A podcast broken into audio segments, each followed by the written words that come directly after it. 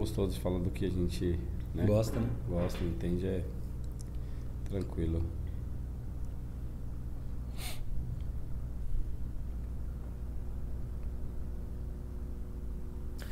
Fala galera do YouTube, pessoal que está acompanhando aqui a gente pelo WordCast Podcast, o nosso canal, nosso podcast de conteúdo. A gente está sempre preocupado em trazer pessoas assim que venham nos acrescentar bastante, procurando convidados que tenham história de vida interessante é, e coisas muito importantes para nos acrescentar. E hoje a gente traz aqui o Márcio Fuscão, da empresa Bola de Gesso. Obrigado por você estar aqui, cara. Sua história é da hora, né? Eu já conheço bastante, espero que o pessoal conheça também, entenda a, a, a sua, a sua vitória de vida, sua superação. É muito legal ter você aqui. Cara, prazer é meu, Du. É, fiquei muito feliz quando você me chamou, porque, meu, lá atrás, né, é, há quase nove anos atrás, eu estava me ingressando a trabalhar sozinho Acho que eu tava uns dois, três meses parado. Não sei nem se você lembra. Já vou começar assim, já contando essa história, cara. Não sei nem se você lembra que eu fui me aconselhar com você lá na igreja de Guaianazes, que estava é, com obra. E aí eu falando com você, você assim. E eu querendo falar né, da minha vida, do, do, do meu casamento, e você olhando pro nada, preocupado. Aí você falou pra mim, você trabalha com o quê, cara? Não esqueço até hoje, não sei se você lembra disso. Você trabalha com o quê? Eu trabalho com drywall, mas tá difícil. Aí se bateu assim na mesa assim. Falou, meu, é de Deus, cara. A empresa faz tudo aqui, só ela só não faz as divisórias. Você não quer fazer para mim? Aí foi onde eu fiz, né? Acho que foi 300, 400 metros de parede, não lembro. E aí. Aquele foi o primeiro trabalho que você pegou como, como sozinho? É, na verdade não foi o meu primeiro trabalho sozinho, mas foi o meu primeiro trabalho limpo. Foi o meu primeiro trabalho limpo das drogas. Esse foi meu primeiro. Que da hora. Que foi onde eu comprei minha primeira ferramenta, que é o laser, né? Foi onde eu comprei minha primeira ferramenta. Inclusive, o ajudante lá na época, ele trabalha hoje para mim, voltou, trabalha para mim. Vira e mexe, ele lembra, né? Vem uns flashes da época da igreja e tal. Mas foi meu primeiro trabalho limpo. Que legal. Eu lembro, né, não exatamente como foi a nossa conversa da contratação, né? Mas eu uhum. lembro que foi um negócio bem legal, né? Que a gente acabou passando um tempo juntos ali, né? Sim, por causa sim. da obra, né? A obra, a obra nos aproximou. Não foi a obra de Deus, a obra do drywall. Sim. E, e, aquela obra ficou muito boa, viu, cara? Para uma das primeiras que você pegou, durou é. bastante tempo, viu? É, é, você acha que. Quanto tempo vocês ficaram lá? Uns seis anos. Seis anos? Seis é, anos. Até depois que vocês mudaram também, os vira e mexe, eu passava lá e eu via lá aquelas é. sanca vermelha lá e tal. É, quando a igreja saiu de lá, no, no, essa, a igreja da Curuçá, aí tiveram que desmontar teu trabalho lá. O dono não, não queria é, deixar aquele espaço lá e não sei nem o que, que ele fez de verdade. Mas bom, bom foi uhum. longínquo né? O, o, o, tempo que durou aquela, daquela obra. E eu lembro que você acabou dando uma ideia, fez um trampo muito caprichado lá, que foi aquela sanca da lanchonete também, que a gente acabou pintando, vermelho. É, na época, na um época capricho, aquela né? sanca foi até um brinde e tal, que sobrou um material, e aí você falou, não, faz alguma coisinha aí e tal. E foi, foi uma das primeiras ideias, assim, de uns trabalhos loucos, assim. Hoje eu já faço mais algumas coisas para o cliente, o cliente fala, meu, não sei o que eu faço, o que eu faço aqui. E aí a gente, meu, aqui você pode fazer um rebaixe, aqui você pode fazer um rasgo de luz e tal. A gente meio que endoida com as ideias e a gente hoje a gente, a gente dá bastante ideia pro, pro, pro cliente, entendeu? A gente ajuda e bastante. A gente já vai começar contando que esse nome é um plágio da Igreja Bola de Neve? É. é, na verdade, não sei se você lembra também. Lembro, lembro quando, sim. Quando eu veio esse nome para mim, eu não esqueço até hoje, cara. Eu tava no, no, na igreja sede, lá no, na Clélia. E um amigo meu tava com notebook e falou: Meu, monta logo o nome dessa empresa, monta logo o nome e tal. Não sei o que, eu preciso fazer o, o a fanpage. E eu, caraca, que nome que eu coloco? Aí ficava falando o nome da minha esposa, da minha filha, o meu Fuscão. Falei, meu Fuscão tem nada a ver com gesso, cara. e aí foi quando eu olhei pro logotipo, assim, foi, não esqueça até hoje, não esqueça a pregação do Juliano Som, né, nesse dia. E aí eu olhei pro, pro logotipo Bola de Neve e gritei Bola de Gesso. E aí foi, eu chamei você, conversei com Eu você. lembro. Você ainda falou pra mim, meu, tira uma coisinha aqui, tira uma coisinha ali e tal. Dá disfarçada É. e toca o barco. Sim. Na verdade foi, entre aspas, um plágio, mas. Não, brincadeira do Não, plágio. mas, mas é, as pessoas ainda falam também, até hoje fala, né, que eu, que eu plagiei a igreja, mas foi, foi algo dado, assim, de Acho que Deus, não é assim. plagiar a igreja, não, né? É uma, é uma referência forte que a gente tem Sim, e, e sim. acaba sendo legal. Eu acho que todo mundo vai entender de uma forma bacana, né? Uma coisa é quando você tira uma vantagem. A pessoa cria uma igreja parecida com um logotipo parecido, ou, o cara vai criar uma empresa parecida com a tua, no mesmo segmento, com um logotipo parecido. Isso eu considero um plágio, né? Um- um- a igreja não é nem um- uma instituição financeira, não é uma empresa. Você criou uma empresa com uma, uma referência que você tinha, né? Eu acho que na verdade é até legal. Uhum. Ah, eu gostei. E gosto até hoje. E amo, na verdade, né? Tanto é, É. que tá. Fuscão, Tatuado. você já deu um, um, um, um, brief para a galera aqui. Ah, você teve uma história pesada com drogas. eh, a gente pode dizer assim que está numa fase né, muito boa assim de ver você dando entrevista em outros lugares, né? Não só com a empresa, mas tem um reconhecimento também, né, pelo teu trabalho, pelo crescimento dele. Mas ah, a gente gosta de contar histórias aqui, de histórias de superação, histórias que, que, que motivem uma pessoa a sair do ponto A para o ponto B, de mostrar a possibilidade dessa, dessa realização. E eu, eu, sei um, eu sei parte da tua história, né? E a galera é, é legal saber disso, né? A gente não está falando só com. Uma coisa é falar com um empresário que está indo bem, outra coisa é falar com um empresário que, para ele chegar aqui, ele teve que subir uma escada longa, né? De, primeiro de estar bem, primeiro de se, de se encontrar. Fala um pouco dessa história.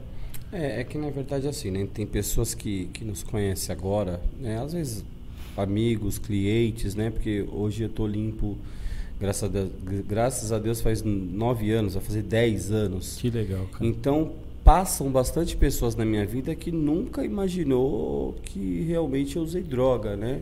Só quando eu conto, né? Às vezes Legal, eu... mas não é usou droga, né? Porque fala usou droga, parece até o cara usou. tá? É, mas eu vou voltar nesse. Você quer que eu, eu. Eu vou voltar. Então, às vezes, eu conto histórias até pra minha mulher, ela fala: Meu. Não é possível. Não é possível. Né? Então, o início dessa, dessa minha trajetória aí com drogas foi desde os 14, né, cara? Eu é, me senti aquele patinho feio, né, quando a gente entra na escola e não arrumava namorada e tal, etc. E a gente começou a ver o que, né? Que os que usavam drogas eram os que realmente, né, é, o que ficava mais Se na- destacava. mais se destacava na escola, né? E eu comecei a me interessar por aquilo, olhava tal. E eu tinha um preconceito com usuário de droga, com maconheiro e tal. Falava, meu, não não posso ficar perto desses caras, porque, meu, exemplo, era jogado, jogava no Corinthians e tal. Meu pai era pirado, né? E aí eu comecei a ver que essas pessoas eram pessoas normais, né? Entre aspas. E eu comecei a colar, cara. Comecei a colar, comecei a fumar, comecei a ser o pior cara da escola. Comecei a ser o mais cobiçado, entendeu? Independente de ser feio ou não. As menininhas não queriam saber, né? Elas querem aquele cara que é mais... Só que nisso a gente foi começando a entrar. Aí começou maconha, aí começou álcool, aí começou cocaína. Cheguei uma época de ficar ruim mesmo, de tanto usar cocaína. Né? Desandei mesmo bastante. A primeira vez, tanto é que a primeira vez que eu parei de usar drogas, que eu falei, meu, não quero mais isso pra minha vida, eu não usava crack. Eu já tinha experimentado, né? Mas eu só cheirava cocaína. E aí eu parei. Parei, me batizei, desci nas águas e tal. Isso foi em 2005, desci nas águas no jogo de São Paulo e Liverpool, final. Não esqueço até hoje. E de lá pra cá também não precisa nem contar sobre São Paulo. e aí eu parei, fiquei nove meses limpo, cara. Eu foi foi foi muito forte assim a, a, a luta, né? Porque depois você você se vicia e você não percebe que você é um viciado. Você não percebe. Às vezes as pessoas falam: "Meu, você tá zoado, você é nóia, você é isso, é aquilo". Você fala: "Não, eu não. Aquele ali é, fulano não é". E aí quando eu parei, eu percebi, eu passei um, um tempo de abstinência e tal, não sei o quê. Mas você ficou quanto tempo assim, né, é, usando bastante assim? Ah, eu fiquei acho que uns, uns dois, três, quatro. Não, não, tenho, porque foram. Minha vida ela foi várias fases, né? E Altos aí, e baixos naquela época. Sim, e aí fiquei zoado, né? Aí parei, aí voltei, aí parei, voltei e tal. Aí eu lembro até uma época, voltando até essa história aí, foi em 2002, meu, é, pro crack, usando... Aí você mergulhou mais fundo. É, é que na verdade é assim, do, é, o, o, o, a droga, você, pelo, pelo menos eu, né? A droga, se você, se você tiver para baixo, de, é, sabe, não, não tá preocupado com a sua aparência, não tá preocupado com mais nada, cara, já era. Cara, você vai pro fundo do poço. Eu não, eu, eu assim, eu ainda tinha uma preocupação com, com aparência e tal. Então eu usava, e depois no outro dia que ela dá uma depressão, você olhava assim pro espírito e falava, nossa, como eu tô magro, cara, como eu tô zoado. Eu preciso melhorar, eu preciso sair dessa. E aí, quando eu saía pros rolês e tal, colocava duas camisas, sabe? para parecer um pouquinho mais gordo e tal. E aí eu oscilava, eu parava, ficava um tempo limpo, né? Oito, nove meses. E quando eu voltava a usar droga, eu recaía de uma forma, tipo, me, me destruía mesmo, né? E já cheguei pra Cracolândia, cara, sabe? Tipo, vender todas as minhas coisas. É tinha algum gatilho assim que te levava para baixo, alguma coisa que acontecia, tipo, sei lá, alguma decepção, alguma coisa que te entristecia? Ou era o auge, era a alegria, a balada, a galera que te levava para baixo? Cara, a alegria ela já não existia mais, né? A alegria de usar droga era no começo fumar maconha, beber um goró e tal, mas chega uma hora que você é tão dependente que você já não é mais alegre, que você já não, você não já quer mais usar com seus amigos, você já quer usar sozinho. Sabe, você não quer dividir, você quer usar sozinho. Você quer pegar sua droga, quer usar sozinho. E assim, o crack em si, ele te traz angústia, depressão, sabe? Ele te traz várias coisas, principalmente quando ele acaba. Enquanto você está usando, tá legal, mas ele acabou, cara, ele te leva. No outro dia você quer se matar e tal. E assim, a gente. E diz que esse pico de euforia é muito rápido também, né? Ele é, não dura, né? É, ele é muito tempo. E, cara, é. Não sei nem se pode falar, assim, as, as brisas que dá, sabe? Não, eu acho que é legal, sim. É, meu, sabe, é de você usar e ficar olhando debaixo da porta, ver se não vem ninguém. Neurose sabe? mesmo? Sim. Cara, se tiver, às vezes, cara, você vê bicho, sabe? Você quer. Você, quer. Até vontade de se matar você tem, porque você fala, meu, e agora? Agora eu vou morrer, os polícias estão vindo, e, e, tipo, não está acontecendo nada, e você tá lá, sabe? É, é, a mesma coisa que você vira e mexe, você vê num farol aí, você vê um cara procurando lixo na rua, ou você vê um cara louco, você fala, meu, olha como o cara tá. É a brisa do crack, cara. De verdade, é a brisa do crack. E vou ser sincero, do, é, foi uma das piores coisas que aconteceu na minha vida, porque é, fui preso. Você chegou a ser preso por causa Foi, disso? Fui preso. Sim, porque eu roubei, mas, mas por causa, por, das por causa drogas, dessa vida que você. Né? Fui internado numa clínica de recuperação, tentei me matar, sabe? Me ajoelhei numa linha do trem com, com dois copos de, de, pinga pura, né? Pesando 50 quilos, 55 quilos e então, assim, então, várias coisas que aconteceram na minha vida durante o trajeto do uso foram, foram, bem, foram coisas bem pesadas mesmo. Caramba, é, é forte, né? Para quem, quem já conhece é uma coisa, para muita gente que não conhece, ou conhece de forma superficial o que é essa, essa, essa gravidade, né? essa, essa força né, ruim, maligna, puxando a pessoa para baixo.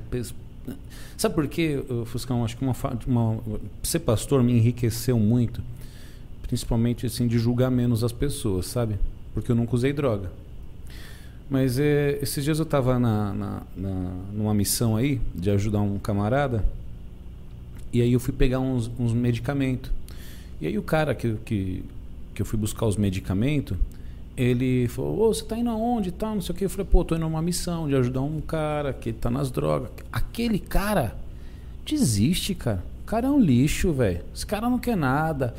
E aí eu, eu falei, cara, a visão de uma pessoa que talvez nunca passou, ela é tão sem misericórdia, né? Porque o cara, ele não passou por isso, ele não teve essa, essa parada. Então é o seguinte, ele classifica entre perdedores e vencedores. E talvez ele até seja um perdedor em algum sentido da vida, porque ele também né, possa ter as dificuldades dele, não teve as dificuldades na droga. E eu ouvi aquilo ali, cara, eu falei, puxa, cara, que, que forte, né? É, ele ele é, desistir, de, ele está dizendo, não é nem ele que está tendo trabalho, quem está tendo trabalho sou eu. Ele está dizendo para mim desistir de um ser humano, de uma pessoa, que de repente, cara, né? Olha, olha a tua história, né? Quem talvez te viu ali na, na situação poderia ter os olhos de fé, de imaginar que um dia você estaria bem, casado e com a tua empresa, vivendo coisas legais, dando entrevista. Que, na verdade, é que na verdade assim, do é, uma coisa é você olhar de fora, né? É o que você está falando. Uma outra coisa é você vivenciar aquilo, né? E as pessoas de fora, ela acaba não acreditando mesmo que um, que um, que um drogado vá construir uma vida. Porque, cara, o cara olha, o cara, desculpa a palavra, eu odeio e eu não chamo ninguém de lixo. Eu acho que essa palavra pesada, ela é né? muito pesada porque eu já ouvi essa palavra. Você é um lixo, você é um merda. Então, assim, eu já ouvi muito essa palavra e eu sei o quanto dói, né? Então, eu não classifico a pessoa é, um lixo.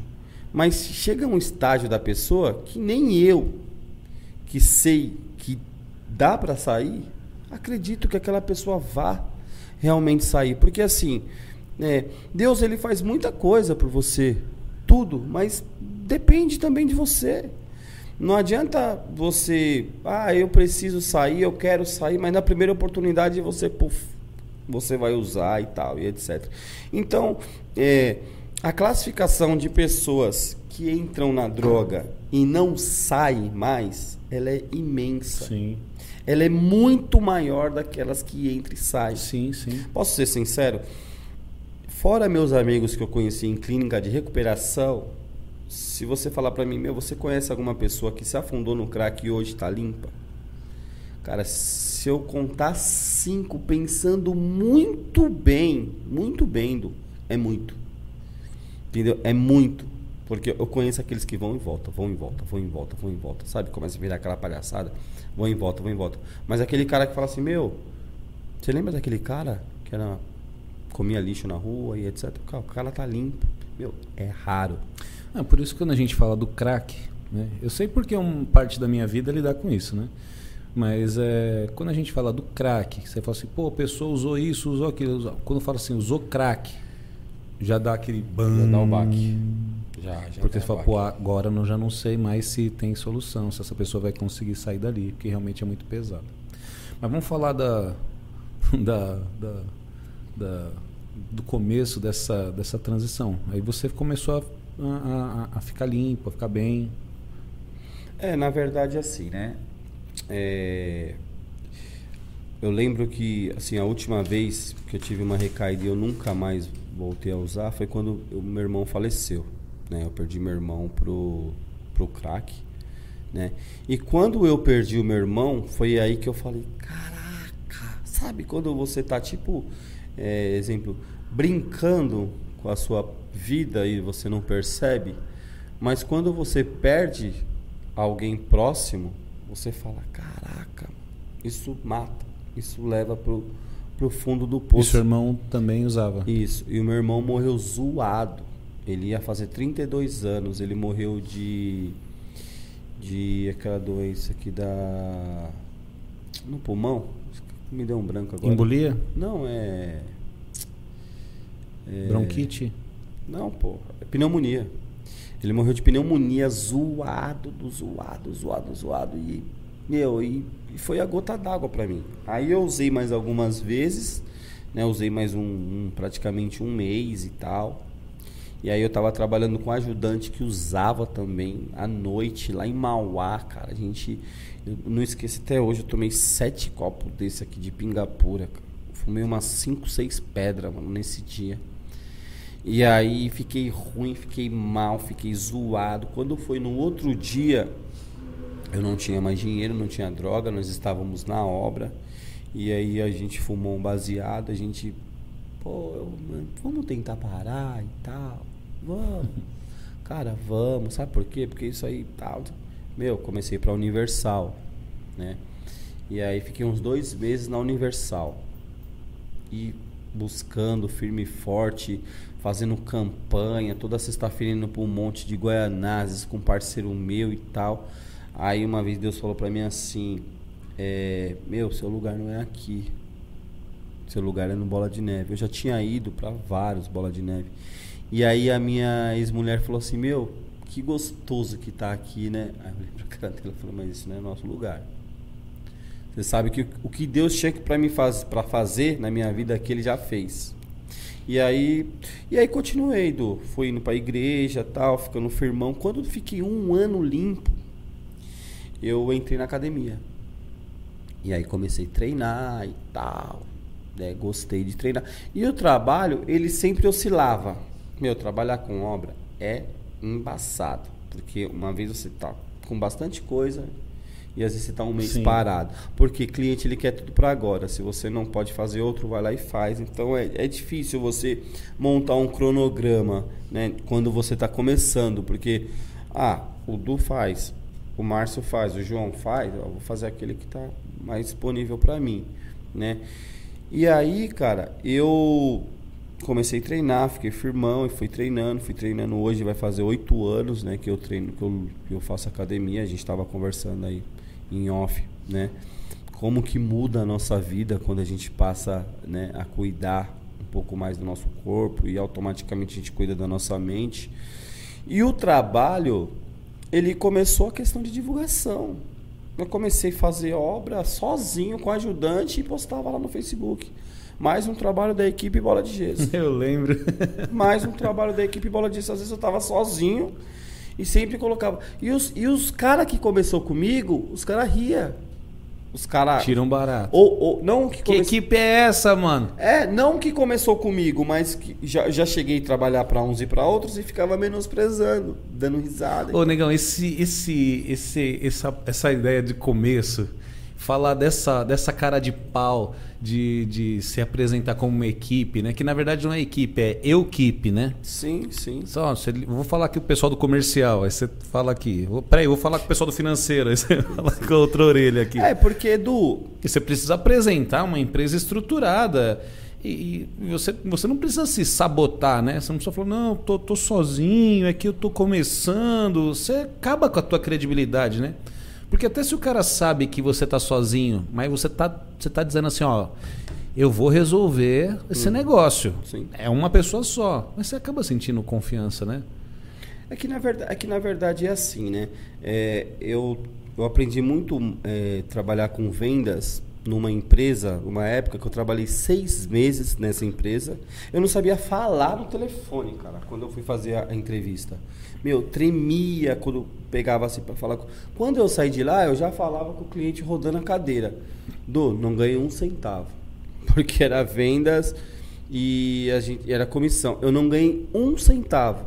Mas pode ter certeza que até hoje, o, tudo que eu aprendi lá, eu, eu trago para as minhas vendas. Porque hoje em dia você tem que saber se comunicar com o cliente. Uhum. Saber vender também, né? Porque o meu serviço não é simplesmente só fazer ele é vender. Então, cara, você trabalha com drywall, né, que é o meu caso.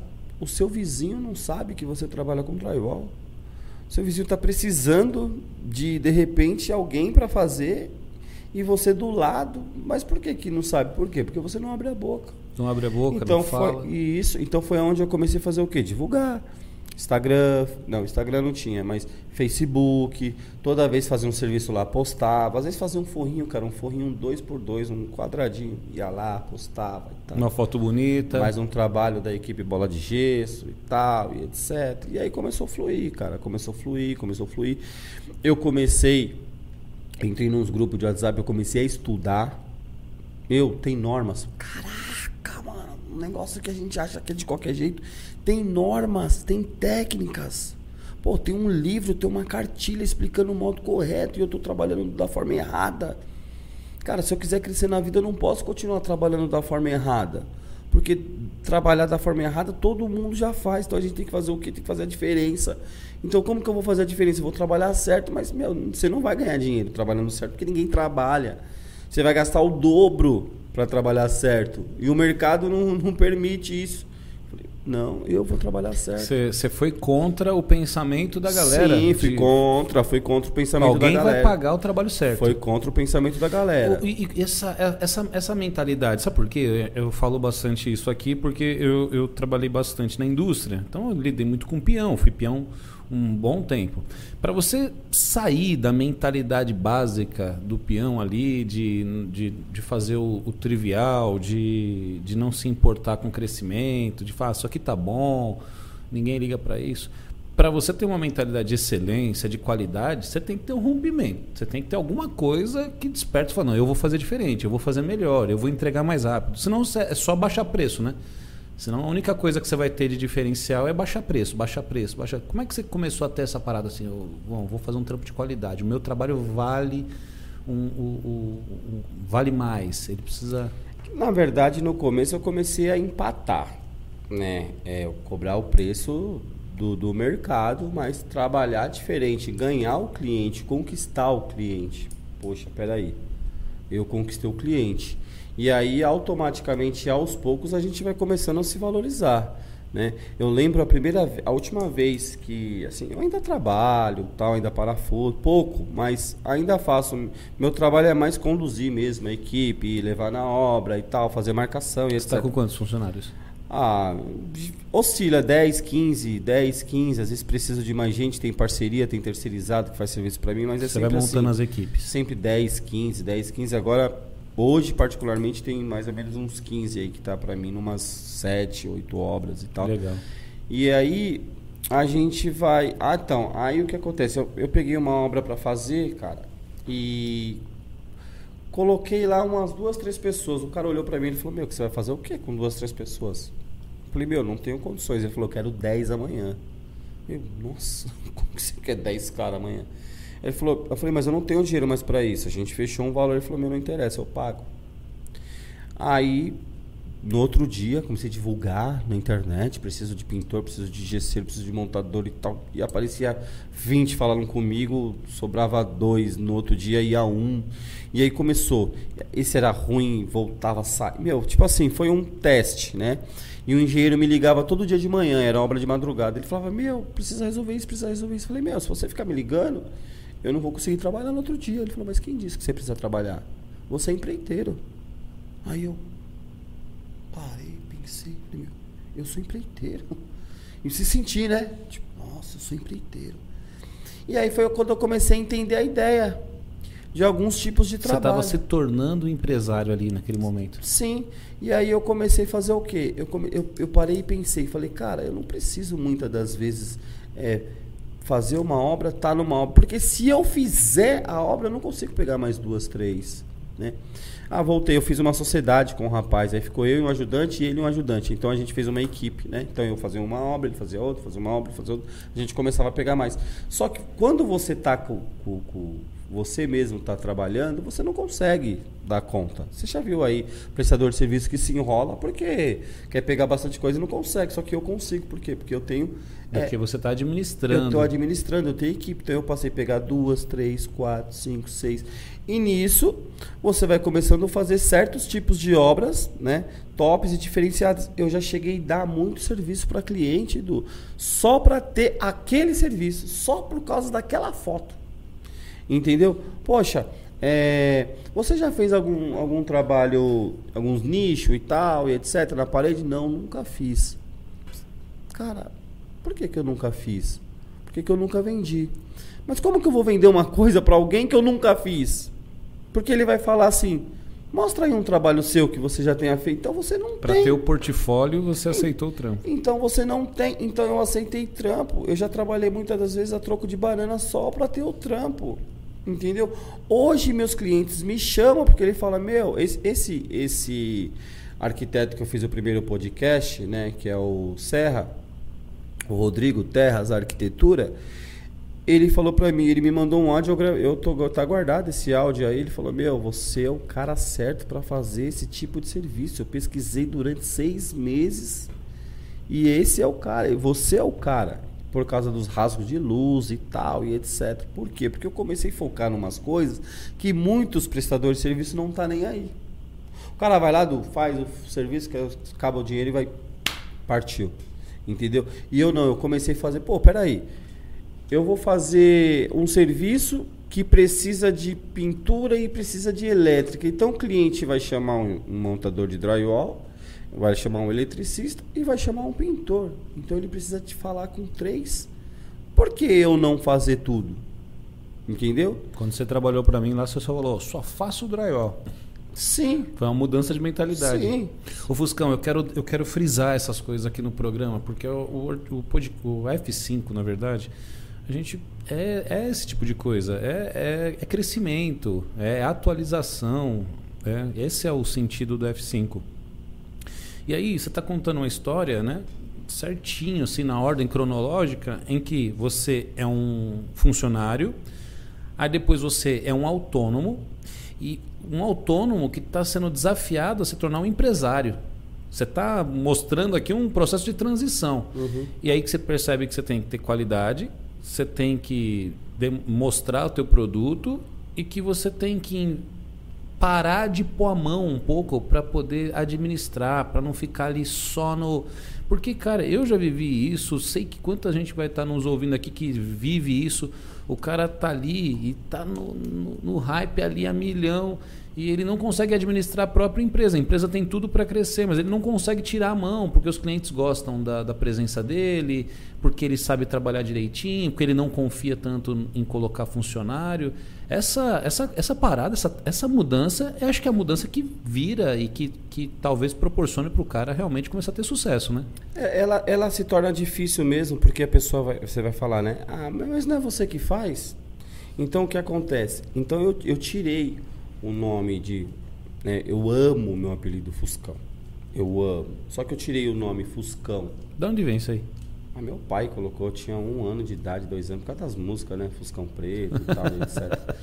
Aí é, eu tirei isso da frente e coloquei o nome de uma empresa Entendi. bola de gesso. Hoje em dia as pessoas, os clientes, ô bola, ô bola, os clientes me chamam de bola. Então eu coloquei o nome de uma empresa. Quando o cliente chegava e falava assim pra mim, nossa, mas não é você que faz? Eu falei, é a empresa que faz. Entendeu? É a empresa que faz. Então, ah, tá. Então eu comecei a, a- de- não vai fácil, tá? Mas eu comecei devagarzinho tirando da mente dos clientes que sou eu que vou lá e coloco a mão. Mas automaticamente eu quero não fazer com que ele não tire da cabeça que eu tam- que sou eu que faço. Tipo assim, É a minha empresa que faz. Eu não vou lá e parafuso. Eu não vou lá e, e- e martelo. Entendeu? Mas é a minha empresa que faz. Tá te representando, e, é e você. qualquer problema que acontecer na obra, que seja quem que, que, que tem que resolver, sou eu. Quem que, dê, quem, tem, quem que tem que dar a cara a bater, sou eu. Então eu comecei a tirar esse essa da, ideia da cabeça da- dos clientes, saber que não sei o que faço, saber que eu sou o que? Eu sou o dono, eu vendo, né? Mas também não posso chegar lá, é, acordar 10, 11, meio-dia, uma hora, duas horas da tarde, ah, a empresa está tudo sob controle, os caras estão tomando. Não. Eu trabalho muito Você mais. rala mais que todo mundo. Ralo mais, porque eu trabalho de dia, trabalho de noite. Às vezes eu pego obra de dia, pego obra de noite, duas vezes, meu. Pra gente ficar aqui um pouquinho, eu devo que aposentar o celular ali com quase cortando o coração. É, porque, é, sim, eu tenho um monte de coisas para resolver, entendeu? Tem obra de dia, tem obra de noite, de sábado, domingo, de feriado. E os caras também que tá comigo, do tipo assim, de verdade, meu, é. São fera. As molecada maravilhosa. Por, olha outra coisa interessante. Meu, as pessoas perguntam pra mim, cara, como que você consegue ter uma equipe? Pô, eu tento, eu tento, eu tento, eu tento, eu tento, eu não consigo. Cara, Porque lidar com a, com a galera não é fácil, lidar né? com a galera não é fácil. Cara, só que o que acontece? É difícil quando você tem 10 anos de drywall e você contrata um cara que tem 30. Um cara que tem 40. Um cara que tem que ter muito, muito mais experiência que você. O cara ele vai ver que você não tem experiência, ele vai ver que você tem uma certa fragilidade em certos pontos, e aí ele vai querer montar em cima de você. certo? Muitas das vezes até querer roubar seu cliente. Isso já aconteceu comigo várias Isso é vezes. uma parte deve ser difícil, né, de você colocar é, funcionário na obra, né? Porque é a preocupação de muita gente, né? Eu não tenho mais essa preocupação, sabe por quê? Porque eu formo pessoas. Eu formo funcionários, entendeu? É, uns três, quatro profissionais que hoje está comigo aprendeu comigo. Mas você, você não só, tudo bem que você forme a, essa pessoa aprendeu com você, mas de repente o cara ali tem a, a, a, não vou nem falar malandragem, mas ele tem o sonho de ter a empresa dele, um cliente seu pode se tornar uma oportunidade para ele. É, você cria um elo de, de, de uma relação de, de fidelidade com esse funcionário, um papo aberto. Porque é inevitável, né? As empre muitas empresas começam servindo alguns clientes, né? Que o cara atendia o cliente da própria empresa, ele foi por fora e se formam algumas empresas desse jeito, né? Ah, é, é que na verdade é assim, né? Eu penso assim, existe clientes que é para você e existe clientes que também que não é para você. Não é porque você está nesse ramo que você é obrigado a fazer serviço de todo mundo. Meu, tem tem cliente que eu não tô afim de atender. Desculpa a palavra, mas, meu, tal, tal, tal, tal. Meu, não, desculpa, não, não tenho condições de fazer serviço para você. Pô, mas. Não e dá. se o cara também vende o trabalho para um, um funcionário teu na calada da noite, talvez também não seja um bom cliente para você, né? Tanto ele não é um bom cliente para mim, quanto o funcionário também não Posso é bom. dizer então que esse cliente, esse funcionário que agiram assim, não é uma perda, é um alívio, talvez. É um alívio. Eu tenho. No começo eu tive muitos clientes que ligavam, é, eu colocava prestador de serviço para fazer serviço e o meu funcionário falava assim, ó, oh, Fuscão, o tal fulano pediu meu telefone. Aí eu, ah, é? Tá. Aí, quando vinha um, um, um, próximo orçamento, ele, oh, e aí, quer fazer orçamento comigo? Falei, cara, desculpa, eu não, faço mais serviço para você, porque você não teve ética, porque assim, é, uma coisa é você cobrar a ética, outra coisa é você ter. Né? Então, já no clientes que eram meus melhores clientes, hoje eu faço questão de não fazer serviço. Por causa desse tipo de mentalidade. De mentalidade. Então, porque eu acho que em tudo, seja no trabalho, seja é, na relação com, com, com a sua família, tudo, eu acho que você tem que ter ética e sinceridade em tudo entendeu? Porque se você começar a agir de má fé, a malandrear certas coisas, meu, automaticamente a sua vida ela começa a andar para trás, entendeu? Eu, eu com os meus funcionários, com as pessoas que trabalham para mim, eu não escondo nem valores de obra. Os caras falam, mas você é louco, você vai falar é, isso? Isso não é uma coisa comum. Não, eu não escondo. Eu não escondo. O pessoal sabe. O pessoal sabe quanto eu fechei, sabe. É, eles, eu, eu fechei um valor para pagar para eles. Eles aceitaram esse valor. Entendeu? Então a gente é uma equipe até hoje. A gente... Mas é, não, não acaba rolando aquela conversinha assim, pô, o cara tá ganhando muito dinheiro em cima da gente. Porque você tem funcionários inteligentes e tem funcionários que talvez acabam entrando numa ondinha né, de, de, de injustiça, alguma coisa assim. É Falar do quanto você. Não, não te traz problema? Hum, nunca trouxe. Tá? Nunca... Você tem administrado bem isso. Sim, sim, sim, sim. Nunca trouxe, até porque os que estão comigo, eles são muito gente fina, são muito parceiros, são muito sinceros. E a transparência você acha que ajuda? Fiel. Eu acho que além de, de, de funcionário e patrão, nós somos amigos, entendeu? Então acho que a transparência, ela ajuda muito mais. Se um prestador de serviço falar para mim assim, olha, Fuscão, eu encontrei uma oportunidade melhor em outro lugar Cara, eu vou falar assim, meu, vai lá, cresce e seja feliz, cara.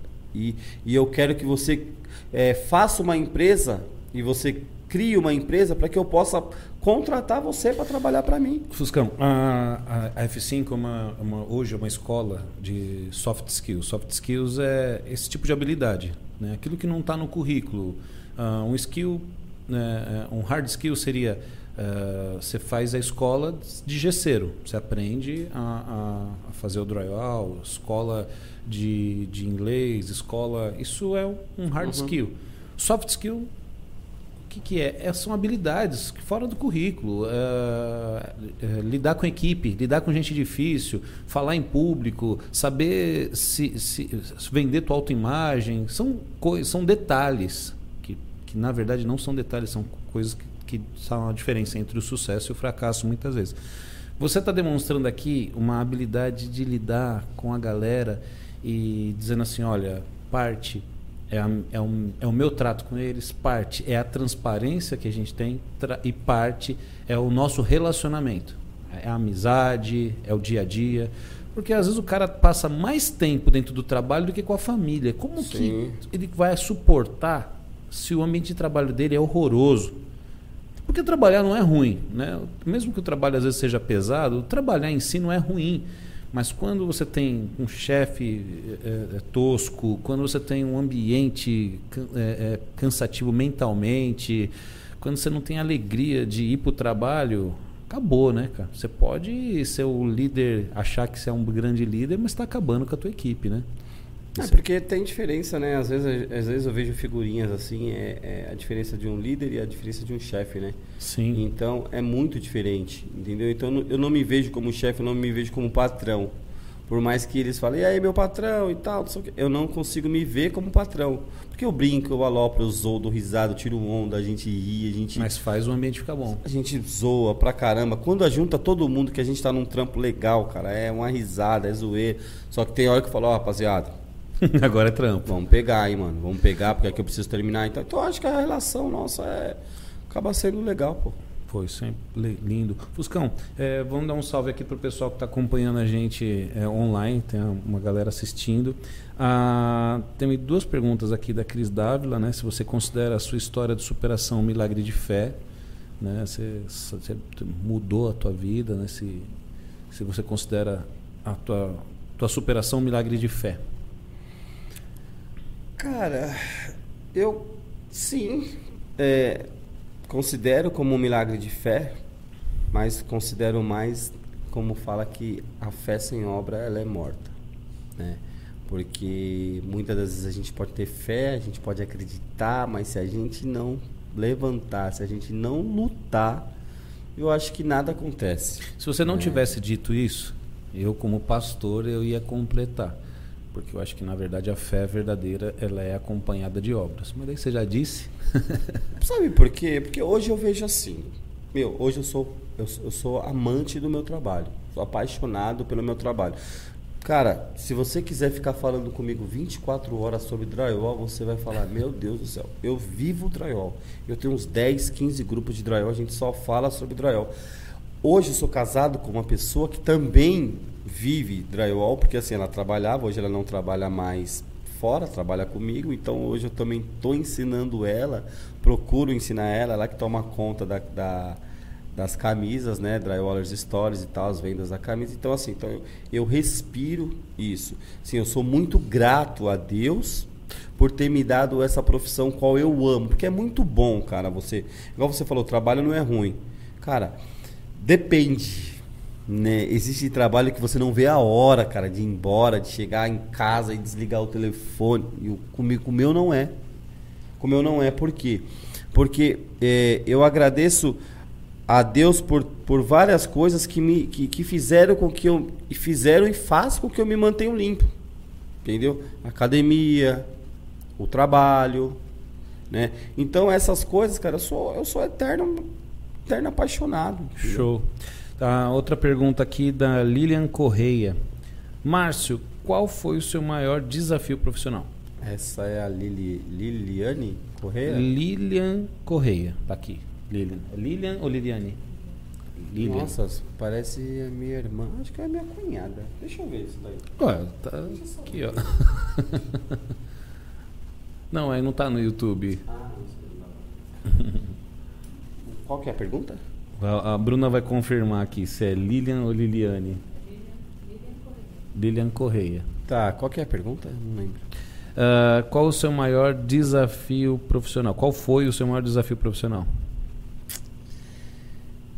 Meu maior desafio profissional se você é a cunhada dele e ele não sabe o seu nome direito, você perdoa. Viu? Não, né? Talvez ela tenha, tenha lido errado, né? Porque a minha irmã chama Liliana Correia, né? Entendi. Ah, e aí a minha cunhada chama. É, desafio profissional. Em que sentido, cara? essa Ah, pergunta Você vai ter que passar um WhatsApp para ela.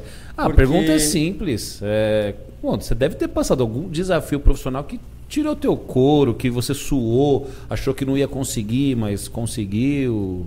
Deve ter tido, não é possível. Cara, então. Você pegou umas o obras ma- o grandes, maior- né? O maior, não. Na verdade, o maior desafio mesmo profissional foi essa alternância de trabalhar errado para trabalhar certo. Não, mas acho que ela tá falando de algum trampo específico. De algum trabalho específico, um desafio profissional.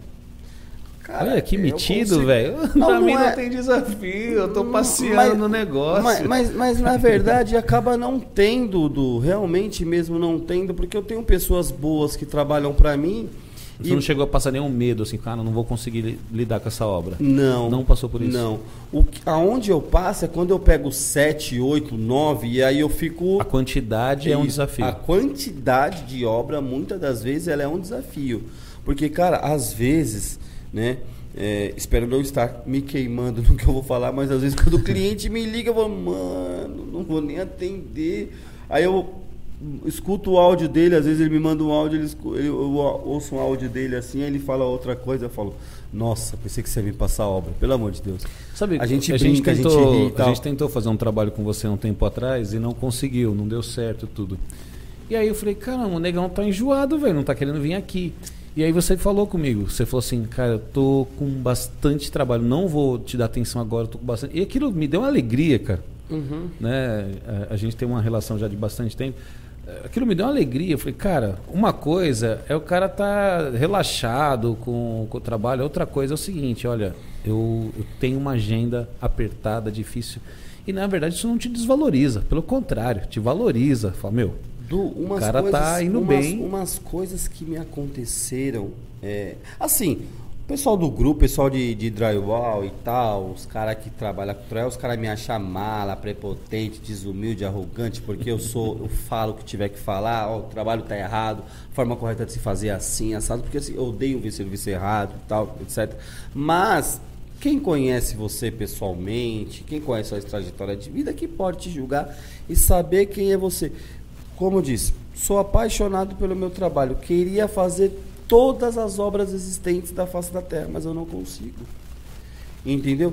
Eu não consigo. Muitas das vezes eu falo pro cliente. E olha, outra olha, coisa que você falou aqui, que eu até queria voltar no assunto. Por exemplo, eu acho que uma coisa que o, que o, que o empresário tem que, tem que é, é, aprender a lidar e, e fazer, por exemplo, uma escolha é selecionar os clientes que ele tem, né? Eu, eu, eu, eu, eu tinha uma empresa chamada Ideal Projetos, a gente chegou a fabricar, chegou a se tornar uma indústria de máquinas e ela ia, estava indo muito bem. E hoje, ó, eu olho para trás, os erros que a gente cometeu na Ideal Projetos, erros administrativos, é, alguns erros foi não ter se livrado de alguns clientes que, cara, como nos atrapalhavam, cara. Eu tinha um cliente que ele abusava da, da inocência, da, da falta de experiência que a gente tinha de lidar com malandragem. É engraçado que fora de São Paulo eu tinha uma relação muito boa com os clientes. Fora de São Paulo eh, os clientes eram mais eh, eh, humildes, os caras atendiam a gente, a conversa na mesa, aquilo que foi falado aqui era colocado no papel, era a mesma. Dentro de São Paulo o desafio era muito maior. Era uma malandragem, cara. E um desses clientes, eles cresceram na malandragem, né? Ele, por exemplo, ele falava assim, ele falou, pô, tô precisando de 10 máquinas, 10 equipamentos. Pô, quem não quer vender 10 equipamentos de uma vez, equipamentos caros? Faz um preço bom aí que a gente vai fechar 10 equipamentos. Aí a gente ia inocente pra caramba, colocava, pô, vamos colocar um preço bom, para que ele vai fechar 10 equipamentos, nosso lucro vai ser excelente. Mas a gente diminuía, se o valor era X, então era 20% menos para 10 equipamentos. Ah, passava o, o orçamento, esse cara falou, pô, cara, gostei, olha, acho que vai dar certo, hein? Mas o dono aqui, ele tá um pouco inseguro. Me manda um, me manda um equipamento e se gostar a gente fecha os outros nove. Aí fala, pô, mas é o valor de um é diferente. Falou, não, pô, mas eu vou ficar com 10. Só que manda um primeiro. Aí a gente mandava um E aí ele falava assim, pô, do, né, gostamos do equipamento aqui, mas mudou os planos tal, é, ele não vai ficar com os nove por enquanto, segura aí um pouco tal. E a gente depois, né, você vai caindo na, na, na malandragem dele, percebendo que aquilo é uma recorrência. Falei, pô, o cara me enganou o tempo todo. Ele, desde o começo, ele já estava. Ele agiu de má fé. E hoje eu me pergunto, o Fuscão, eu não precisava daquilo. Por que, que eu não tive a inteligência, a, a, a sagacidade de, de dizer assim, cara, esse cliente ele está me atrapalhando o meu crescimento, ele está tomando o meu tempo, ele está tomando minha energia, ele age de má fé. Porque eu poderia me concentrar nos bons clientes. Você vê, você citou isso, na verdade, né? E, e você não concorda que é um ponto do, do, do, do alguém que quer crescer mesmo, quer fazer essa seleção, começar a se valorizar e falar assim, meu, isso aqui é, é para mim, isso aqui não é para mim? Sim, lógico. Você teve bastante cliente caroço? Sim, teve, tive não, tenho ainda. Eu tenho muito cliente caroço, tenho muito cliente que muitas das vezes toma o tempo, pede orçamento, cara, fica aí é, 15, 20 dias em cima de você, conversando com você e tal, não sei o que, pede orçamento, você manda orçamento e não te responde mais é, some. Eu tenho e vários. ele fica fazendo um leilão com outras Sim, empresas? Não. Hoje, hoje, Du, olha, eu tenho um mais barato. Eu falo, faz. Faz, não. Faz. Não vai fazer não, não tem problema nessa briga. Você já viu o meu trabalho? Se ele. Se, se, você já viu o meu trabalho? Porque, assim, é de, claro, é difícil você falar que você já viu pessoalmente o meu trabalho, sendo que você está me conhecendo agora. Mas as redes sociais estão aí né? E aí eu sempre procuro.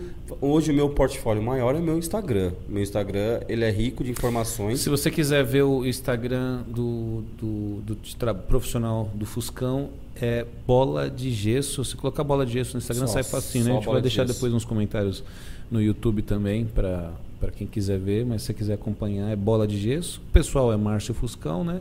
E tem também mais um da Drywallers Story, né? Que eu criei é, não sei quanto tempo a gente tem aqui, mas eu queria falar depois, né? É, sobre esse, esse, esse outro Instagram aí que eu tenho, que é chamado Drywallers Story.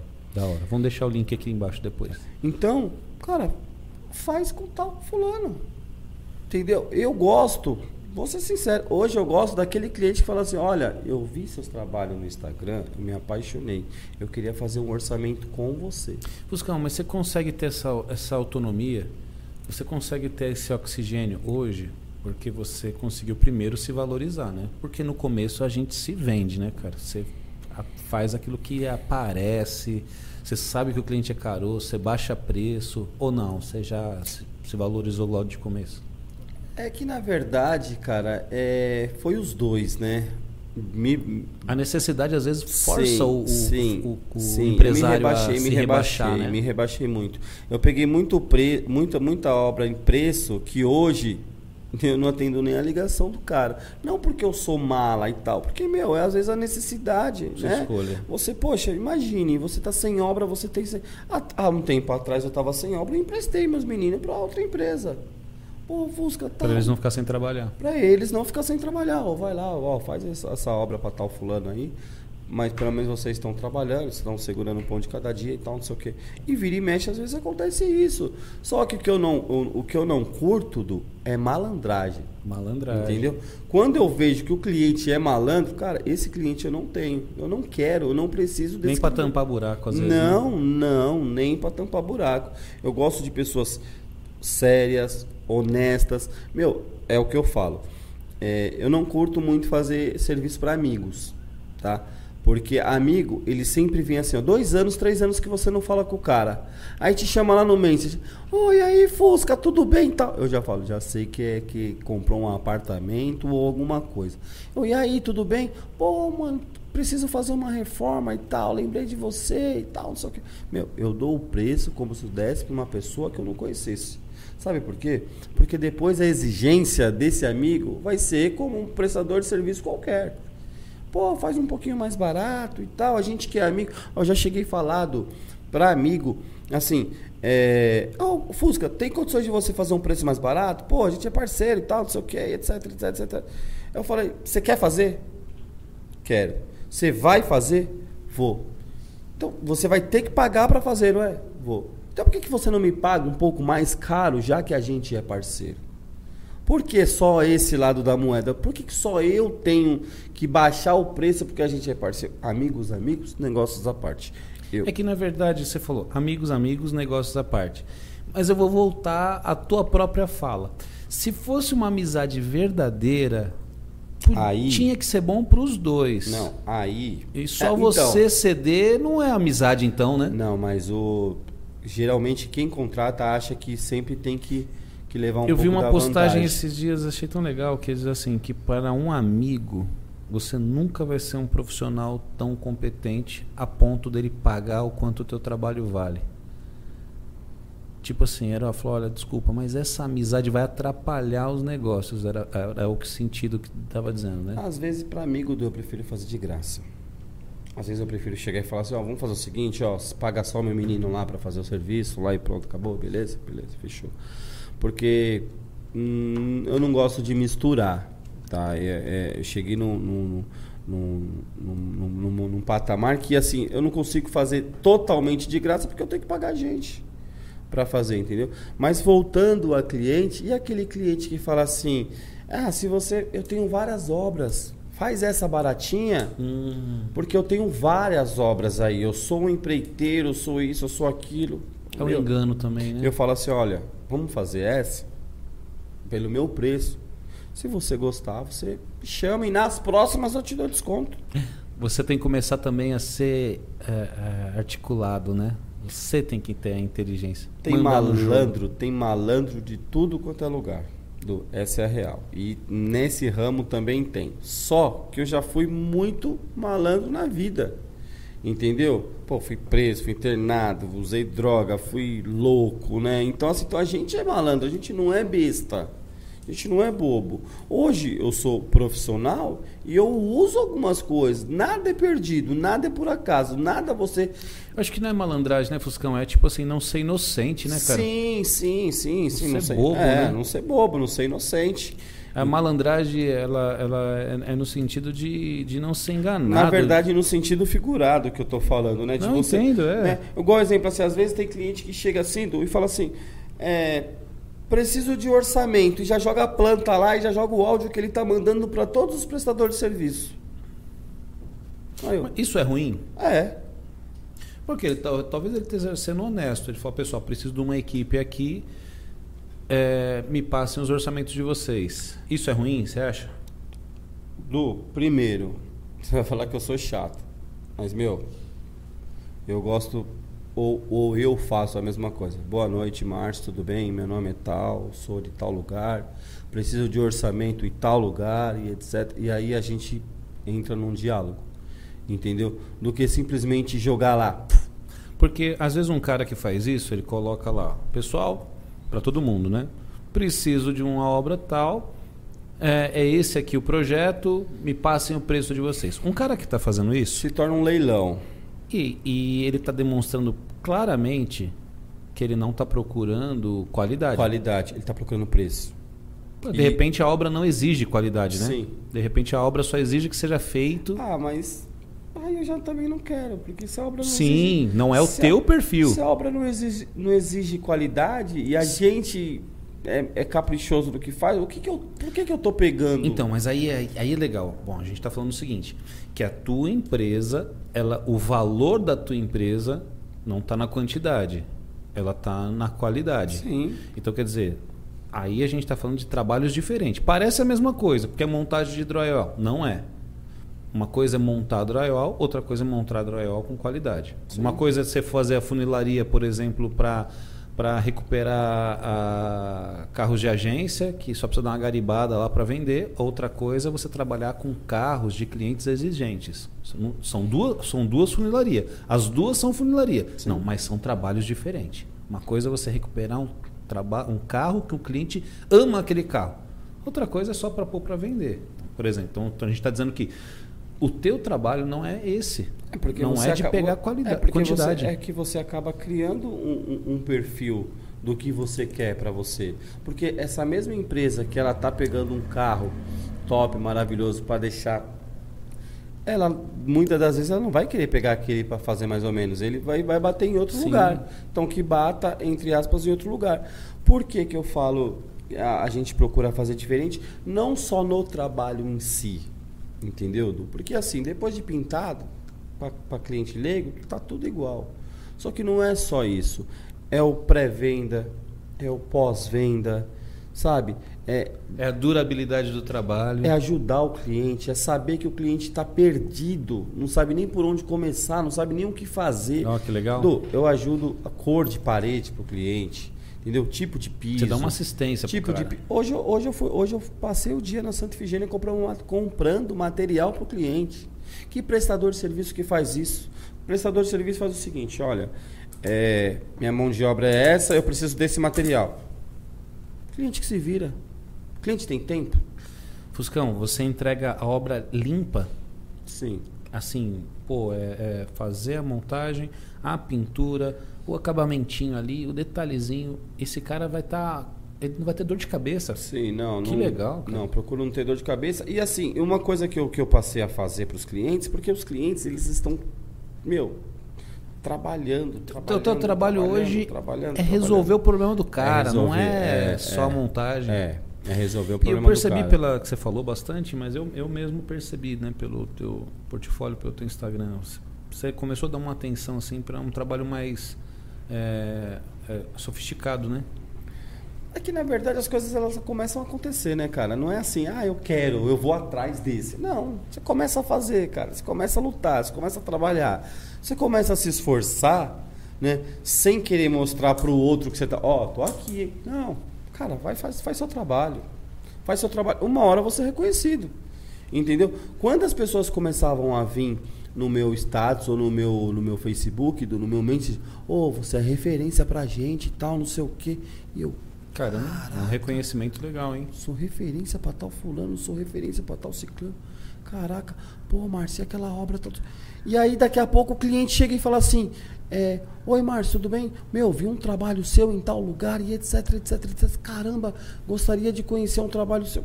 Então você começa automaticamente é, a ser referência no mercado e os clientes eles, procuram, eles começam a procurar aquela empresa. Não, eu quero fazer com aquela empresa. Você pega trabalho pequeno hoje? Pego muito. Pego, não, pego. Não, não, tem esse tipo não, de exigência. Não, não, não, não. Pego muito. A exigência é, é mais um cliente que valorize o, não, teu trabalho. Pego muito trabalho é, é, pequeno. Eu pego trabalho assim. Eu pego para empresas, né, para arquitetos, engenheiros e pego trabalho direto também para. Por exemplo, você comprou um apartamento lá e tal, quer que eu faça um trabalho para você? Eu falo, Du, deixa comigo. Você quer o quê? Isso, isso, isso, isso. E a gente vai desenrolando, eu te entrego pronto o, o, o trabalho. Só que você, eu gosto mais desse. Porque assim, eu amo fazer trabalho com projeto e tal, umas obras diferenciadas, umas obras loucas, mas você não, não foge muito daquele desenho, é aquilo. Entendeu? E eu não, eu gosto de criar. Pô, Fusca, o que, que eu faço aqui? Pô, não vamos fazer assim, ah, assim. Que legal. Aquilo ali, aquilo ali, aquilo ali é meu. Aquilo ali é meu. Aquele projeto ali é meu. Pô, tá passando um cano aqui, o que, que eu faço? Não, vamos fazer um nicho para colocar os seus carrinhos da Hot. Pô, cara, da hora. Tá... Então eu começo... Você gosta de participar da sim, criação? Sim, eu, eu, amo. A maioria dos meus trabalhos é participando da criação. Você então, já pensou em parte da tua empresa migrar para arquitetura também? Cara, já. Já, mas Hoje ainda eu. Teria que ter muita dedicação, muito tempo para isso. É, né? hoje teria que ter muito tempo para isso. Talvez seja mais hoje... fácil pegar uma parceria, né? E hoje eu não tenho muito tempo. É que na verdade eu consigo dosar hoje em dia, né? Junto, junto com, com, com a própria arquitetura. Eu faço o papel de arquiteto só no, só no desenho. Só não mostro pro, pro, pro, pro, pro cliente pronto, mas eu desenho. Entendeu? Muitas das vezes eu faço serviço. O, o arquiteto desenha um desenho lá pro cliente, daí eu falo pro cliente, falo, quem foi que fez isso? Eu fui arquiteto tal, tal, tal, tal, tal, tal. Eu vou lá e mostro outros tipos de trabalho. Eu falei, meu, vamos fazer assim, assim, assim. Meu, ele tira o desenho. Mas você vislumbra isso para daqui a um tempo ou você acha desnecessário você absorver isso? Ah, do, eu acho, eu acho hoje um pouquinho desnecessário, porque, meu, cinco, seis anos estudando, não, não você se tornar um arquiteto, né? Mas de repente, que nem você falou, você é um administrador. Ah, sim. Incorporar um... Não, lógico, lógico. E você acha que isso traz, traria lógico. valor para a bola de gesso? Ter, um, ter esse serviço? Sim, do, tu, tudo agrega valor, né? Tudo agrega valor. Mas assim, eu não queria perder esse meu contato com, com o cliente.